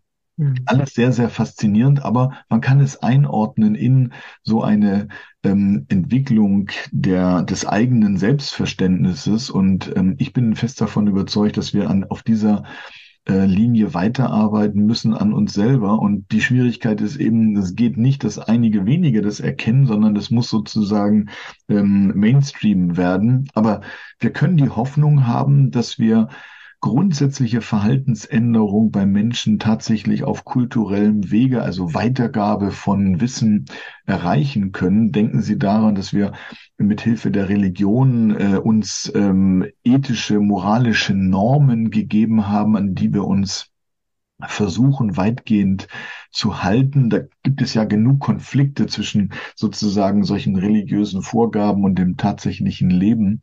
Ähm, aber wir haben natürlich auch die Chance, dass wir ähm, Dinge, die früher mal ein erfolgreiches Geschäftsmodell gewesen sind, wo wir Menschen versklavt und ausgebeutet haben, wo wir in Europa durch äh, Kolonialismus reich und groß geworden sind, dass wir das heute nicht mehr als Geschäftsmodelle praktizieren. Also daran kann man sehen, wie man sozusagen kollektiv, kumulativ ähm, Verhaltensweisen ändern kann, ähm, einfach weil man erkennt, dass das äh, zu Lasten anderer geht und dass das ähm, kein Geschäftsmodell der Zukunft ist. Und so müssen wir erkennen, dass die, dieser Krieg gegen die Natur, die wir aus dieser Sonderrolle, die wir meinen zu haben, ableiten, dass das eben auch kein erfolgreiches Geschäftsmodell ist. Meine Befürchtung ist eben nur, wir haben nicht Jahrhunderte Zeit, die das normalerweise kostet, dieser Lernvorgang, sondern wir müssen innerhalb kürzester Zeit das äh, begreifen, verstehen und auch die entsprechenden ähm, ähm, Notbremsen sozusagen ziehen. Und wir reden alle von einer Transformation der Gesellschaft. Die darf aber nicht darin bestehen, dass wir den einen fossilen Energieträger gegen den nächsten auslösen, ohne uns klarzumachen, dass wir mit ähm, nur einem anderen Energieträger unsere Wirtschaftsweise eben noch nicht geändert haben und dass die Transformation der Gesellschaft eben sehr viel weitreichender sein muss, als nur ähm, mit ähm, Elektroautos zu äh, agieren. Das ist eben nicht die Lösung und das mhm. müssen viel, viel mehr Leute noch erkennen, aus dem Tagesgeschäft sich verabschiedend, ähm, vielleicht auch nochmal versuchen, einen ähm, etwas weiter gesteckten Horizont in den Blick zu nehmen. Mhm. Also ich bin, bin völlig Ihrer Meinung. Und wir sollten an einer Stelle vielleicht wirklich etwas ausbauen. Äh, Sie haben auch vorhin schon erwähnt, die Menschen wissen mit der Bandscheibe im Prinzip, äh, was da läuft. Sie wissen, ähm, sie glauben daran, dass Penicillin hilft und all solche Dinge. Das, das ist schon Baustein ihres, ihres Wesens, ihres Verständnisses. Und zwar mehr oder weniger rund um die Welt. Aber was sie nicht wissen, sie, sie nicht verstehen, sie verknüpfen das nicht miteinander zu dem, was wir äh, früher waren, woher wo wir herkommen. Und da müssten wir, glaube ich, in wirklich einen, einen Kommunikations, äh, ja, Welle erzeugen, die eben vermeidet, dass Politiker nicht wissen, worüber sie reden, wenn wir ihnen was erklären, was naturwissenschaftlich ist zum Beispiel. Aber ich glaube, das ist noch ein sehr, sehr unterschätzter Punkt, Wissenschaftskommunikation, und zwar, ich nenne es mal angewandte Wissenschaftskommunikation. Ja, und das ist natürlich für Wissenschaftler auch tatsächlich ein, ein Spagat. Auf der einen Seite sind wir in unserer Forschung mit sehr detaillierten Fragen konfrontiert. Ähm, am eigenen Beispiel kann ich Ihnen das sagen. Ähm, die wissenschaftlichen Projekte, die ich mit Studenten, Doktoranden durchführe, ähm, da dreht es sich um Abbildungsprozesse und ähm, äh, Ausbreitungsgeschichte, ähm, morphologische, molekulargenetische äh, Strukturen und Phänomene von ausgewählten Tiergruppen. Da geht es gar nicht um Hominiden-Evolution Religion und vieles mhm. andere. Und jeder einzelne von uns hat so seinen eigenen kleinen wissenschaftlichen Bereich, in dem er sich sehr gut auskennt. Und es ist ein natürlicher Impuls, da auch zu bleiben, weil man ja da sozusagen unangefochten kenntnisreich ist. Und wir scheuen natürlich uns davor als Wissenschaftler viele von uns zumindestens in äh, andere Bereiche vorzudringen, äh, weil das natürlich auch äh, angreifbar macht, weil man da nicht der einzige Experte ist, weil man sich mit Dingen auseinandersetzt, von denen man nicht die Tiefe der Kenntnisse hat wie für das eigene Forschungsgebiet. Und jetzt muss man mal ähm, sowohl Journalisten als auch Politiker in Schutz nehmen, weil man natürlich diese beiden ähm, Berufsgruppen diejenigen sind, in denen man ja, so sagt ja ein Bormot, am schnellsten zum Experten wird. Und wir erwarten natürlich, dass sie den Überblick haben über Dinge, die sie natürlich nie studiert haben. Und das ist schon eine große, ähm, auch intellektuelle Herausforderung. Ich glaube nur, dass wir ähm, das Phänomen haben, dass es da eben sehr menschlich selten um die Sache, sondern sehr häufig eben um den Machterhalt, um die eigene Person, um mhm. was auch immer in äh, nachgeordneten Strukturen geht. Und äh, wir sind selber gewohnt, im tagtäglichen einerlei auch äh, aus diesem Hamsterrad äh, wenig auszubrechen. Und es ist eben äh, entgegen unserer Natur ähm, unser tagtägliches Wohlergehen zurückzustellen gegenüber zukünftigen Ansprüchen. Und da klafft natürlich einfach eine ganz große Lücke erstmal. Und dann haben wir die Schwierigkeit, das alles zu verstehen und zu durchdringen, ist auch sehr komplex und es gibt einfachere Dinge, mit denen man sich beschäftigen kann. Die einen finden das ein, eine wahnsinnige intellektuelle Herausforderung, ein, ein Abenteuer. Das ist dann wie ähm, der Herr Messner, der also auf 8000er steigt. Die meisten würden sagen, da oben gibt's keine Luft, das ist eisig, ähm, es kostet mich wahnsinnig viel Kraft und Anstrengung und es ist lebensbedrohlich. In solche Höhen will ich mich nicht ähm, äh, verlieren. Und andere sagen im intellektuellen Bereich, genau solche Mount Everest-Herausforderungen brauche ich. Ich will die Dinge von oben sehen, ich will sie überblicken. Das kann eine Motivation sein, aber das ist eben, wie wir nicht alle Bergsteiger sind, eben immer nur für einige wenige so eine Herausforderung. Wir sollten aber häufiger auf die Bergsteiger hören, die dann einen anderen Blick auf die Welt hatten. Und ähm, interessanterweise hören wir gerne Herrn Messner zu, wenn er berichtet, wie er da hochgeklettert ist und wieder glücklich zurückgekommen ist. Aber viel weniger von uns machen sich die Anstrengung oder die Mühe, unternehmen die Anstrengung, ähm, tatsächlich auch mal äh, die geistigen Höhenflüge von Intellektuellen und Naturwissenschaftlern sich anzutun, äh, weil man meint, das braucht man eigentlich nicht. Und äh, da liegt natürlich tatsächlich auch ein bisschen der Hase im Pfeffer.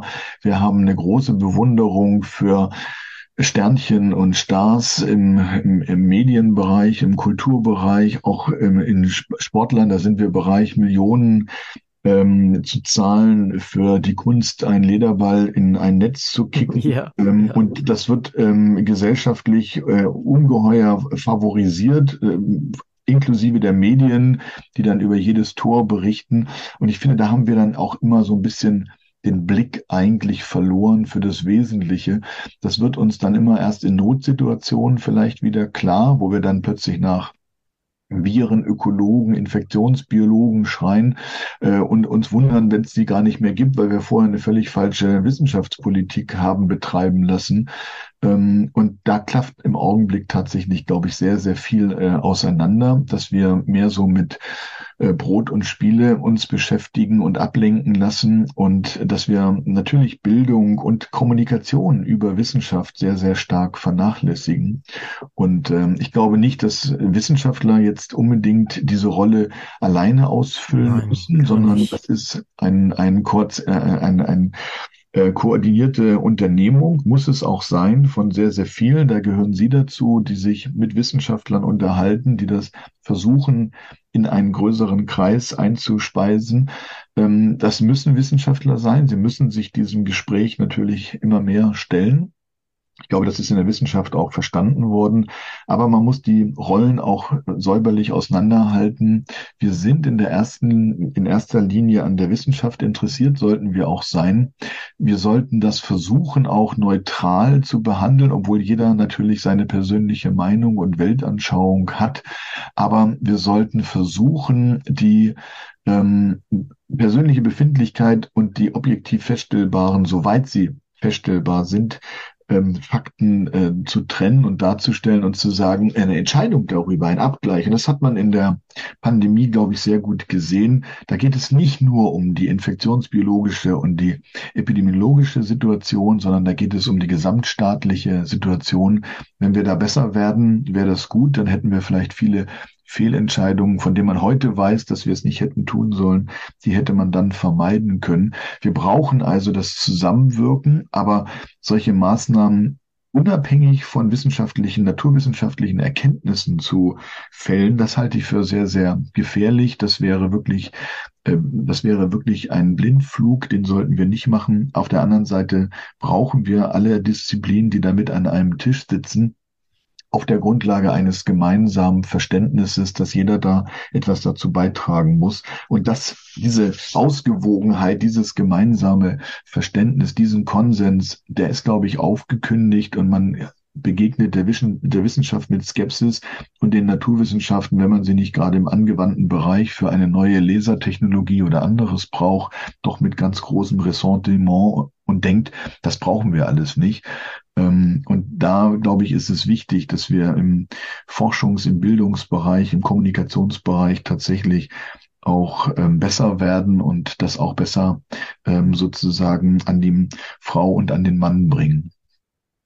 Ich glaube, wir haben da auch ähm, sozusagen an, an mehreren Fronten gleichzeitig Aufklärungsarbeit zu machen. Natürlich brauchen wir die Wissenschaftler, die überhaupt erstmal die Fakten sammeln ähm, und bewerten. Wir brauchen dann natürlich, äh, das können Wissenschaftler sein, das sollten vor allen Dingen äh, Profis sein ähm, in der Kommunikation, die das Ganze versuchen, an ein breites äh, Publikum weiter zu vermitteln. Aber was wir auch brauchen, ist natürlich eine Aufwertung des Stellenwertes von ähm, äh, Wissenschaftlern und ihren Erkenntnissen. Ja, genau. Das, das ist etwas, wo ich sagen muss, wir werden als Wissenschaftler immer gefragt, welche neuen Formate könnt ihr erfinden? Was macht ihr jetzt noch? Da soll ein Wissenschaftler den Podcast machen und in Social Media noch aktiv sein und so weiter. Zusätzlich zu der eigentlichen Aufgabe, dass er forschen Nein, soll. Das, das geht nicht. Auf Dauer geht das nicht. Genau. Und ich denke, was wir da natürlich auch machen müssen, ist, wir müssen sagen, ihr müsst als Politiker das Signal setzen einer Akzeptanz in der Gesellschaft, die müsst ihr herstellen, und zwar dadurch, indem ihr nicht nur zu Fußballspielen geht oder zu den Eröffnungen von Kunstausstellungen, sondern ihr müsst zu jeder blöden Ausstellung ähm, eines Naturkundemuseums gehen, ja. Fahne bekennen und sagen, das ist für mich wichtig. Und das wird in der Gesellschaft viel zu wenig gemacht. Und natürlich hat die Politik nicht nur die Aufgabe, das zu verstehen und intellektuell nachzuvollziehen, aber die Forderung an die Politik ist nicht, die Wissenschaftler zu fragen, wie könnt ihr besser kommunizieren, sondern die Aufforderung an die Wissenschaftler muss sein, äh, an die Politik muss sein, sich an die eigene Nase zu fassen und zu sagen, wann war, warst du zum letzten Mal nicht in einer Kunstausstellung, sondern in einem Naturkundemuseum? Wann hast du mit einem Artenforscher über den Untergang der Biodiversität geredet? ja. Mhm. Und es hat die Klimaforschung lange genug äh, gekostet, aber es hilft uns nicht, wenn Klimaforscher den Politikern etwas über Nachhaltigkeit erzählen, weil der Blick eben bei der Biodiversitätsforschung völlig falsch ist, wenn wir denken, die Verursachung des Artensterbens hängen, hinge in irgendeiner Weise mit dem Klimawandel per se zusammen. Das kommt noch hinzu. Aber wenn wir, selbst wenn wir beim Klimawandel alles richtig machten, hätten wir immer noch eine der größten Bedrohungswellen die über uns droht zusammenzuschlagen mit der Biodiversitätskrise. Und die wird nicht durch Klimaforscher gelöst. Aber das ist in der Politik bisher noch überhaupt gar nicht ähm, mhm. verstanden worden. Ja.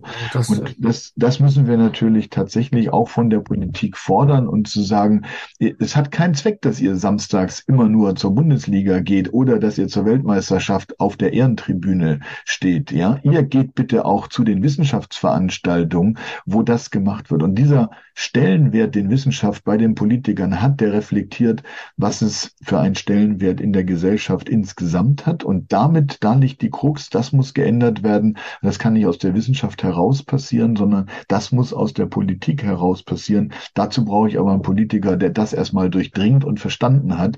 Und dem bin ich bisher noch nicht begegnet. Aber die sind herzlich gerne aufgefordert, darüber mal nachzudenken und zu sagen, ob sie nicht den Spieß immer nur umdrehen, um die Verantwortung von sich selber abzulenken. Ein Großteil der Probleme, über die wir heute hier reden, kommt natürlich durch diese Fehleinschätzung und diese gesellschaftliche Unwucht, die, mit der man äh, Naturwissenschaften und ihren Erkenntnissen tatsächlich äh, begegnet. Und dazu zählt eben die Selbsteinschätzung des Menschen im Naturgeschehen. Nicht? Sie schreiben an einer Stelle, das Artensterben ist der neue Klimawandel. Teilweise haben wir davon gehört, was Sie damit meinen.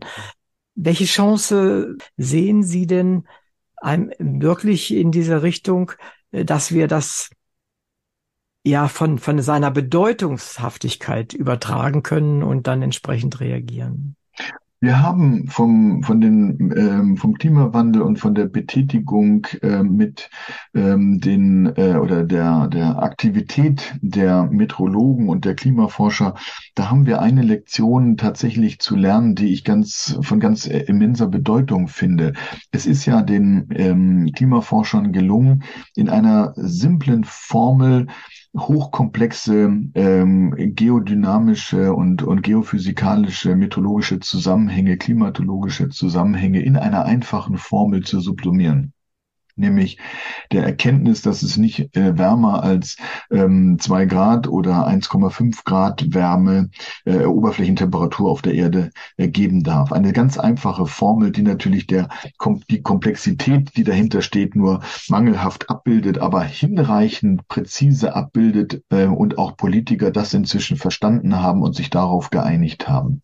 Und genau das ist eigentlich die Hoffnung für auch uns Biodiversitätsforscher. Wir haben sehr lange ähm, gerätselt, was könnte denn diese Formel sein? Das darf und kann keine Aussterberate sein. Die ist aus ganz vielen Gründen viel zu vage. Wir wissen nicht genau, was Arten sind. Wir wissen nicht genau, wie viele Arten es gibt. Wir wissen schon gar nicht, wie viele ausgestorben sind ähm, und welches, ähm, welche Aussterberate es ist. Und alle die, die genannt werden, sind fiktive Größen, denen eigentlich die, das wissenschaftliche Fundament fehlt für die kritische Auseinandersetzung. Mhm. Was wir aber wissen ist, dass nicht nur Arten verschwinden, dass Populationen ausdünnen, ähm, Insekten zum Beispiel, dass sie um 70, 80 Prozent der Biomasse in den letzten Jahrzehnten abgenommen haben. Also nicht die Zahl der Arten, sondern die Zahl der Individuen, also die, die sie wirklich sozusagen in der Hand halten und messen können. Und all diese ganzen Zusammenhänge laufen darauf hinaus, dass wir wissen, dass der Haupttreiber des Artensterbens ähm, der euphemistisch sogenannte Land Use Change ist. Wir verändern die Nutzung der Landoberfläche. Soll heißen, wir roden Regenwälder, wir wandeln Grünland in Ackerland um und so weiter.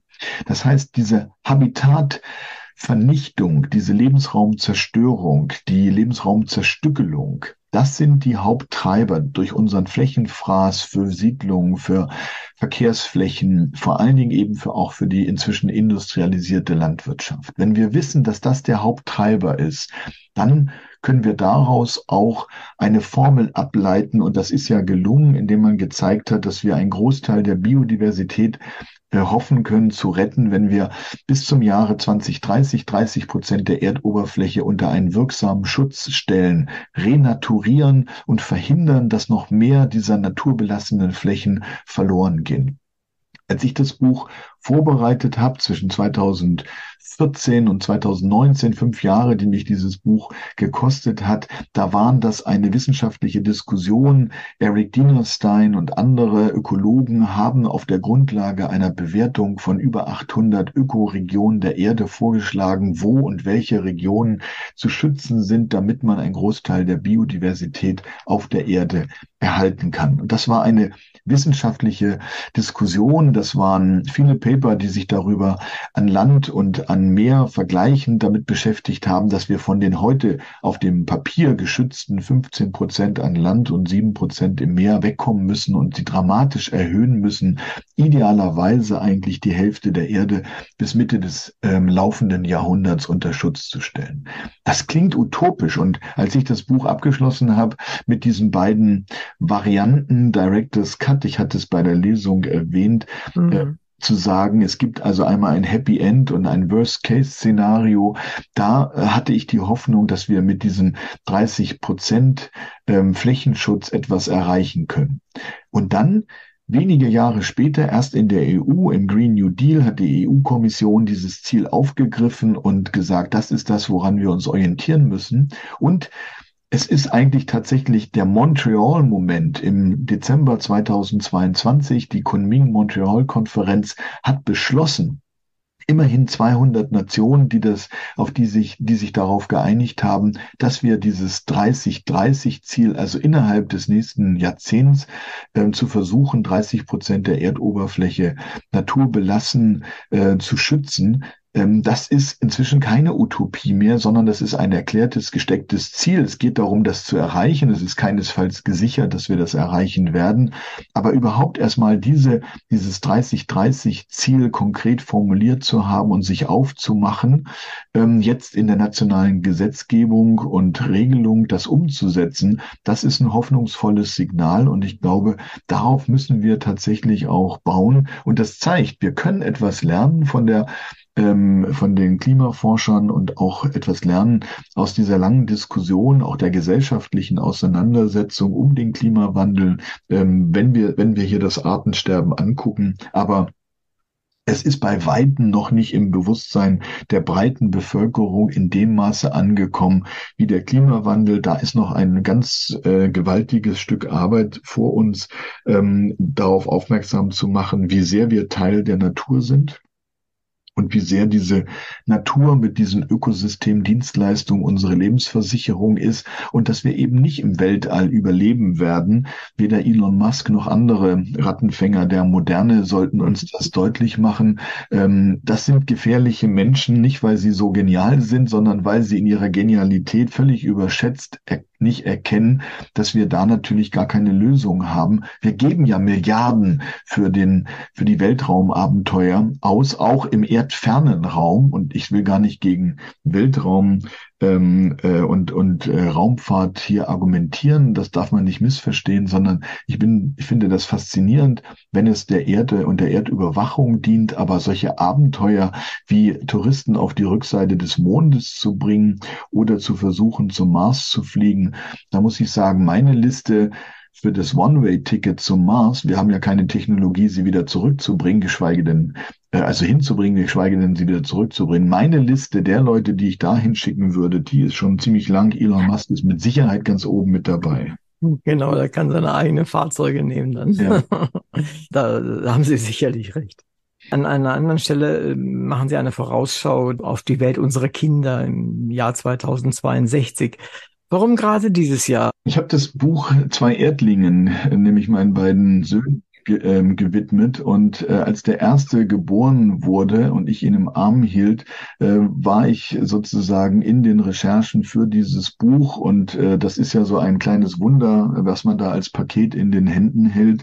Und es tauchte natürlich sofort die Frage auf, wie sieht die Welt wohl aus, ähm, wenn ähm, er so alt ist, ähm, wie ich war, als er geboren wurde und äh, deswegen die Betrachtung aus dem Jahre 2062 zurück, um rauszufinden, wie könnte die Welt aussehen, wenn dieser Zeitpunkt erreicht ist. Und äh, insofern sollte das Buch auch ursprünglich 2062 heißen und dann das Ende der Evolution.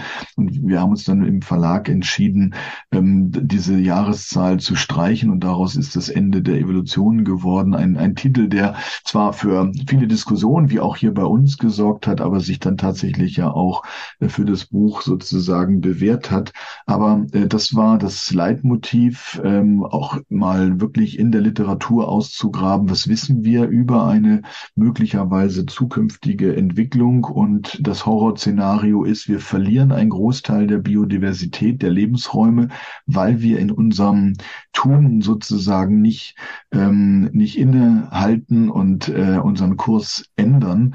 Ähm, es gibt aber auch aus unserer Evolutionsbiologie, wir haben darüber gesprochen, abgeleitet die Hoffnung, dass wir bis zum Jahre 2062, das sind noch einige Jahrzehnte, dass wir davon tatsächlich lernen können. Und wenn man sich mal überlegt, wie sah die Welt aus, als wir geboren wurden, ähm, in, der in der zweiten Hälfte des 20. Jahrhunderts hat sich technologisch unendlich viel getan, aber auch was unseren Krieg gegen die Natur äh, angeht, wenn man überlegt, wie die Welt, wie die Wälder in Amazonien in den 60er Jahren aussahen, wie die Welt insgesamt aussah.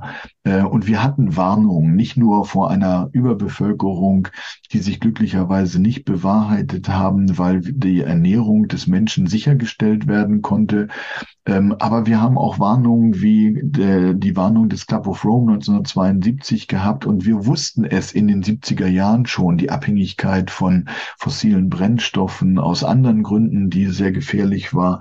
Und wir haben über große Umweltveränderungen damals schon Bescheid gewusst, aber wir haben einfach nicht die richtigen Schlüsse daraus gezogen und das Ruder damals umgelegt, was uns sehr viele Dinge ähm, tatsächlich erspart hätte, auch die Schwierigkeit, das heute auf einem noch dichter ähm, bevölkerten Planeten zu machen mit einer noch angespannteren Ressourcensituation und eben auch dem gleichzeitigen Problem, dass wir eine Transformation der Gesellschaft vornehmen müssen, die sich eben in langjährige Abhängigkeit von fossilen Brennstoffen äh, begeben hat. Also da kommen sehr viele Dinge zusammen. Und deswegen ist im Buch ja auch am Ende ein nicht unerheblicher Teil darauf verwandt worden, mal bei Hochkulturen zu gucken, was denn eigentlich den Untergang von Zivilisationen her herbeigeführt hat, zum Beispiel bei den Osterinseln oder bei der Hochkultur der Khmer in äh, Kambodscha, im heutigen Kambodscha, die über viele Jahrhunderte existiert haben, aber bei denen es dann die Machteliten nicht mehr verstanden haben, ähm, sozusagen für den Unterhalt der Bewässerungsgräben und und äh, Anlagen die Bevölkerung begeistern zu können. Und sie sind eben nicht an Kriegen, sondern eigentlich an sich selber und an den mhm ähm, Herausforderungen, denen sie sich nicht gewachsen gezeigt haben, ähm, gescheitert. Und daraus können wir viel lernen und daraus müssen wir unbedingt viel lernen, weil es sind dieselben Phänomene, die wir heute eben auch wieder beobachten. Also insofern war für mich die Motivation, sozusagen eine Zeitreise nach vorn zu machen, um dann zurückzublicken und zu sagen, das ist ein unheilvoller Weg, auf dem wir uns aufgemacht haben, aber es gibt Alternativen dazu. Und inzwischen sehe ich es tatsächlich auch auch viel hoffnungsvoller. Übrigens auch nach ähm, den ersten Eindrücken, die die Pandemie und äh, Corona hinterlassen hat, da haben wir ja gemerkt, dass wir in der Lage sind, bei einer äußeren Bedrohung innerhalb kürzester Zeit unser gesamtes Verhalten zu ändern. Wir haben uns eingeigelt, wir haben diese Lockdowns gemacht, wir haben unsere Wirtschaft kolossal geschädigt ähm, durch ein rasches, ähm, durch eine Halse, durch ein Wendemanöver.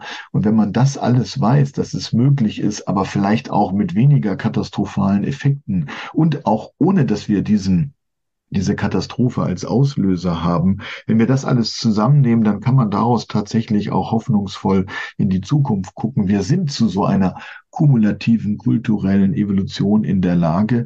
Wir müssen den Menschen nur den Mut geben zu sagen, da müsst ihr zusammenarbeiten und zusammenhalten. Und das wird aber nicht ohne Einschnitte gehen, ähnlich wie beim Lockdown. Und dafür muss man Begeisterung ähm, durch die politischen Führer natürlich auch ähm, wecken können. Aber wir müssen erstmal einen Konsens, ein Grundverständnis unseres Problems haben. Und dazu, darüber hatten wir gesprochen, brauchen wir eine bessere Kommunikation in die Breite. Wir brauchen aber auch eine grundsätzliche Wahrnehmung des Problems. Das ist ja im Bereich der Biodiversität noch gar nicht der Fall. Wir haben erkannt, Klima ist ein Problem, Energieversorgung ist ein Problem, aber das Artensterben als Problem, das haben die wenigsten verstanden, wie sehr das unsere Lebensgrundlagen tatsächlich ähm, gefährden kann. Mhm. Und es sind viel zu viele falsche Gerüchte im Umlauf äh, und letztendlich auch viel zu viele falsche Ziele. Sie schreiben ja. es in Ihrem Buch ja auch letztendlich. Ja. Das letzte Nashorn, Panzernashorn in Indien muss unbedingt dann mit Hunderttausenden und Millionen von Euro gerettet werden. Ja. Dabei äh, fehlen uns die bestäubenden Insekten in, in Japan zum Beispiel. Da setzen sie schon Menschen mit Pinseln dran, ja. Und, und so. Das ist viel wichtiger, finde ich dann. Trotz ich, obwohl ich Zoologe bin, ja, und mein Herz für diese Tiere schlägt. Also das, das ist auch wichtig, dass man dann natürlich immer wieder auf einzelne Arten guckt, aber das ist eben die Krux des Naturschutzes, des Artenschutzes der letzten ähm, Jahrhunderte, des, der letzten Jahrzehnte, äh, über ein Jahrhundert hinweg.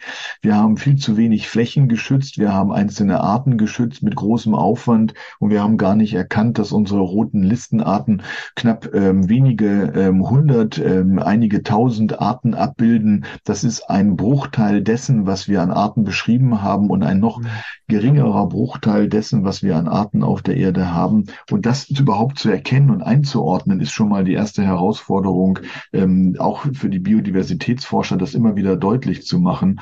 Und wir müssen dazu sagen, den Begriff Biodiversität, also ich habe eine Professur für Biodiversität jetzt vor zwei Jahrzehnten gar nicht gegeben. Erst mhm. kurz davor ist dieser Begriff überhaupt ähm, erfunden worden und in, in, in Umlauf gekommen. Das heißt, also wir haben hier auch tatsächlich auch, äh, auch als Wissenschaftler eine vergleichsweise junge Erkenntnis, die wir eben jetzt ins Volk bringen müssen. Und dabei müssen mhm. uns aber viele Leute helfen. Und da wäre die Unterstützung von einsichtigen Politikern natürlich auch sehr, sehr wichtig. Aber wir brauchen sie natürlich auch von ähm, aus der Medienlandschaft, äh, um zu verstehen, dass das wirklich eine große Herausforderung ist. Mhm.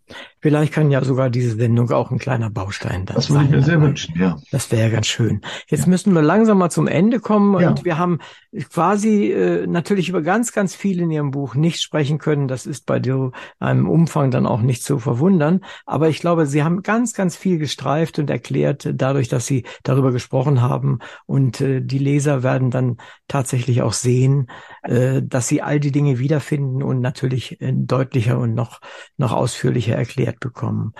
Wenn Sie sich als vorletzte Frage vielleicht, wenn Sie sich etwas wünschen könnten, das auf jeden Fall in Erfüllung geht, egal was es ist, was wäre das? Als Person jetzt mal gesagt. Also ich würde tatsächlich äh, mir ähm, wünschen, dass wir ähm, dass, dass meine Kinder erleben, dass wir ein Großteil der natürlichen Lebensräume, die heute noch auf der Erde existieren, inklusive zum Beispiel der Großsäuger in Afrika, dass wir solche Flächen tatsächlich erhalten können. Meine Befürchtung ist, dass viele Naturschutzgebiete unter großen Druck geraten, gerade in Afrika, wo sich in den nächsten Jahrzehnten die Bevölkerung verdoppeln wird. Ich würde mir wünschen, dass wir viele der Lebensräume, die wir ähm, regelrecht vergewaltigt haben, dass wir tatsächlich da schonend eine Renaturierung herbeiführen. Das betrifft die Naturschutzgebiete vor unserer Haustür, wo wir den Unfug sein lassen mit immer weiteren Bauwerken, Bahntrassen, Brückenbauwerken und vielen anderen Dingen Natur zu ähm, weiterhin wirklich zu ähm, verschenken. Ähm, das würde ich mir wünschen und genauso natürlich in den Tropen, wo ich häufig unterwegs gewesen bin. Ähm, da wächst eine Bevölkerung derartig schnell auf, die ja, natürlich ja. Ressourcen braucht. Ich würde mir wünschen, meine Kinder erleben eine Welt, die durchaus weitaus grüner ist, als sie es heute ist. Und dabei meine ich nicht politisch grüner, sondern damit meine ich, dass ja. sie sehr viel ähm, lebensraumfreundlicher und äh, organismenfreundlicher ist, als sie das äh, heute leider sich darstellt. Mhm. Ein schöner Wunsch. Hoffentlich geht er in Erfüllung. Das wär, werden Sieg und ich wohl kaum noch erleben, aber es ist egal. Trotzdem wünschen wir uns das und Sie sich das. Das wünschen wir uns. Genau. Finde ich, finde ich sehr schön. Und als allerletztes, ich habe Sie jetzt die ganze Zeit gelöchert mit allen möglichen Fragen und die letzte könnte sein, haben Sie eine Frage an mich? Ähm, ja, meine Frage ist, was motiviert Sie? Weil ich werde häufig gefragt, was motiviert mich? Ich habe da viel drüber nachgedacht, warum macht man das eigentlich? Aber mich interessiert natürlich immer, was motiviert Sie, ähm, nicht nur für unser Gespräch heute konkret, sondern doch ja genau dieses einzugehen, dicke Bücher zu lesen und äh, zu versuchen. Das äh, Buch ist ja ein Kulturgut und ein Medium, aber äh, Sie wählen einen anderen Weg. Was ist die Motivation für Sie? Tja, was ist die Motivation für mich? Äh, es gibt mindestens zwei. Das eine ist, es macht mir ungeheuren Spaß, mit Menschen zu reden. Äh, ich kann am besten denken, wenn ich mit Menschen rede. Das ist ja. für mich das Schönste eigentlich. Und ja. so ein Gespräch wie das heute, was auch noch anknüpft an, an meine Vergangenheit und an meine, meine Interessen, ist besonders schön. Aber auch die anderen völlig fremden Themen sind für mich schön. Ich lerne dabei ununterbrochen. Das ist ganz toll. Und das zweite ist dann, das kommt aus dem Lernen heraus. Es ist so, ich besitze ja wie wir alle ein alterndes Gehirn. Und äh, dieses alternde Gehirn wird auf diese Art und Weise trainiert ohne Ende. Ja. Und äh, das ist etwas, was ich habe Menschen gesehen, die versunken sind, früher mal als Intellektuelle oder sehr bedeutende Menschen, die versunken sind, weil sie dann das nicht mehr gemacht haben oder nicht mehr machen konnten. Und ich will einfach weitermachen. Ja. Neulich, hat, neulich okay. hat mich jemand gefragt, äh, Uwe, was wünschst du? Das war auch in einem Interview, Uwe, was wünschst du dir denn noch? Willst du noch mal, noch auch nicht Geld verdienen? Willst du noch Ruhm? willst du noch ein, willst du noch einen, einen Preis haben oder einen Orden oder sowas? Und ich habe gesagt, ich wünsche mir, dass ich das weitermachen kann, bis ich tot umfalle. Das reicht ja. mir hin. Das macht mir die ja. Freude. Okay. Ja, also da sind wir ja tatsächlich, das hatten Sie eingangs schon gesagt und das äh, bewahrheitet sich jetzt, da sind wir gar nicht so, so ganz weit auseinander. Ne? Liebe Hörerinnen und Hörer, danke, dass Sie wieder dabei waren. In der heutigen Sendung war Matthias Glaubrecht mein Gast. Es ging um das Sachbuch Das Ende der Evolution. Es ist ein wichtiges, ein umfangreiches Buch. Worum geht es? Um Evolution, um das Aussterben vieler und wichtiger Tierarten, des Menschen oder gar das Ende der Welt? Der Autor bietet eine umfassende Sicht der anstehenden Probleme, wie sie selten aus dem Bereich der Biologie, Zoologie oder auch Evolutionsforschung kommt. Er räumt auf mit Mythen, Fehlurteilen und gewohnten oberflächlichen Einschätzungen. Er nimmt kein Blatt vor den Mund, nennt Ross und Reiter und die Rolle des Menschen als Täter, Opfer und biologisches Mitwesen in einem ungleichen Kampf ums Überleben – es beleuchtet die Natur des Menschen genauso wie die kleiner und großer Tiere. Und es tut eines nicht. Es ist nicht erbarmungslos anthropozentrisch, wie so viele andere Autoren, Politiker und Alltagsmenschen. Er gibt allen Beteiligten, also der gesamten belebten und unbelebten Welt eine sachliche Stimme, damit wir die Chance bekommen, einen informierten Blick auf diese Aspekte der Welt zu erhalten.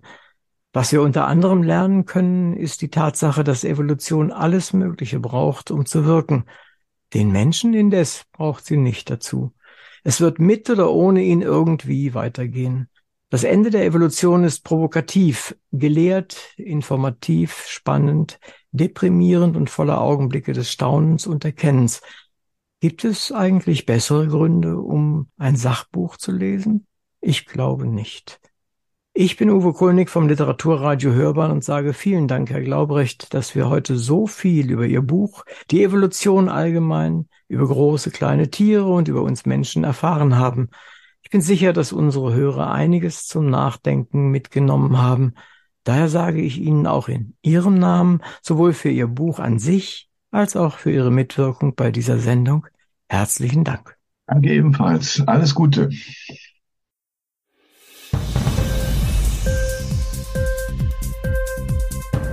Hat dir die Sendung gefallen? Literatur pur, ja, das sind wir. Natürlich auch als Podcast. Hier kannst du unsere Podcasts hören. Anchor, Spotify, Apple Podcast, iTunes, Google Podcasts, radio.de und viele andere mehr.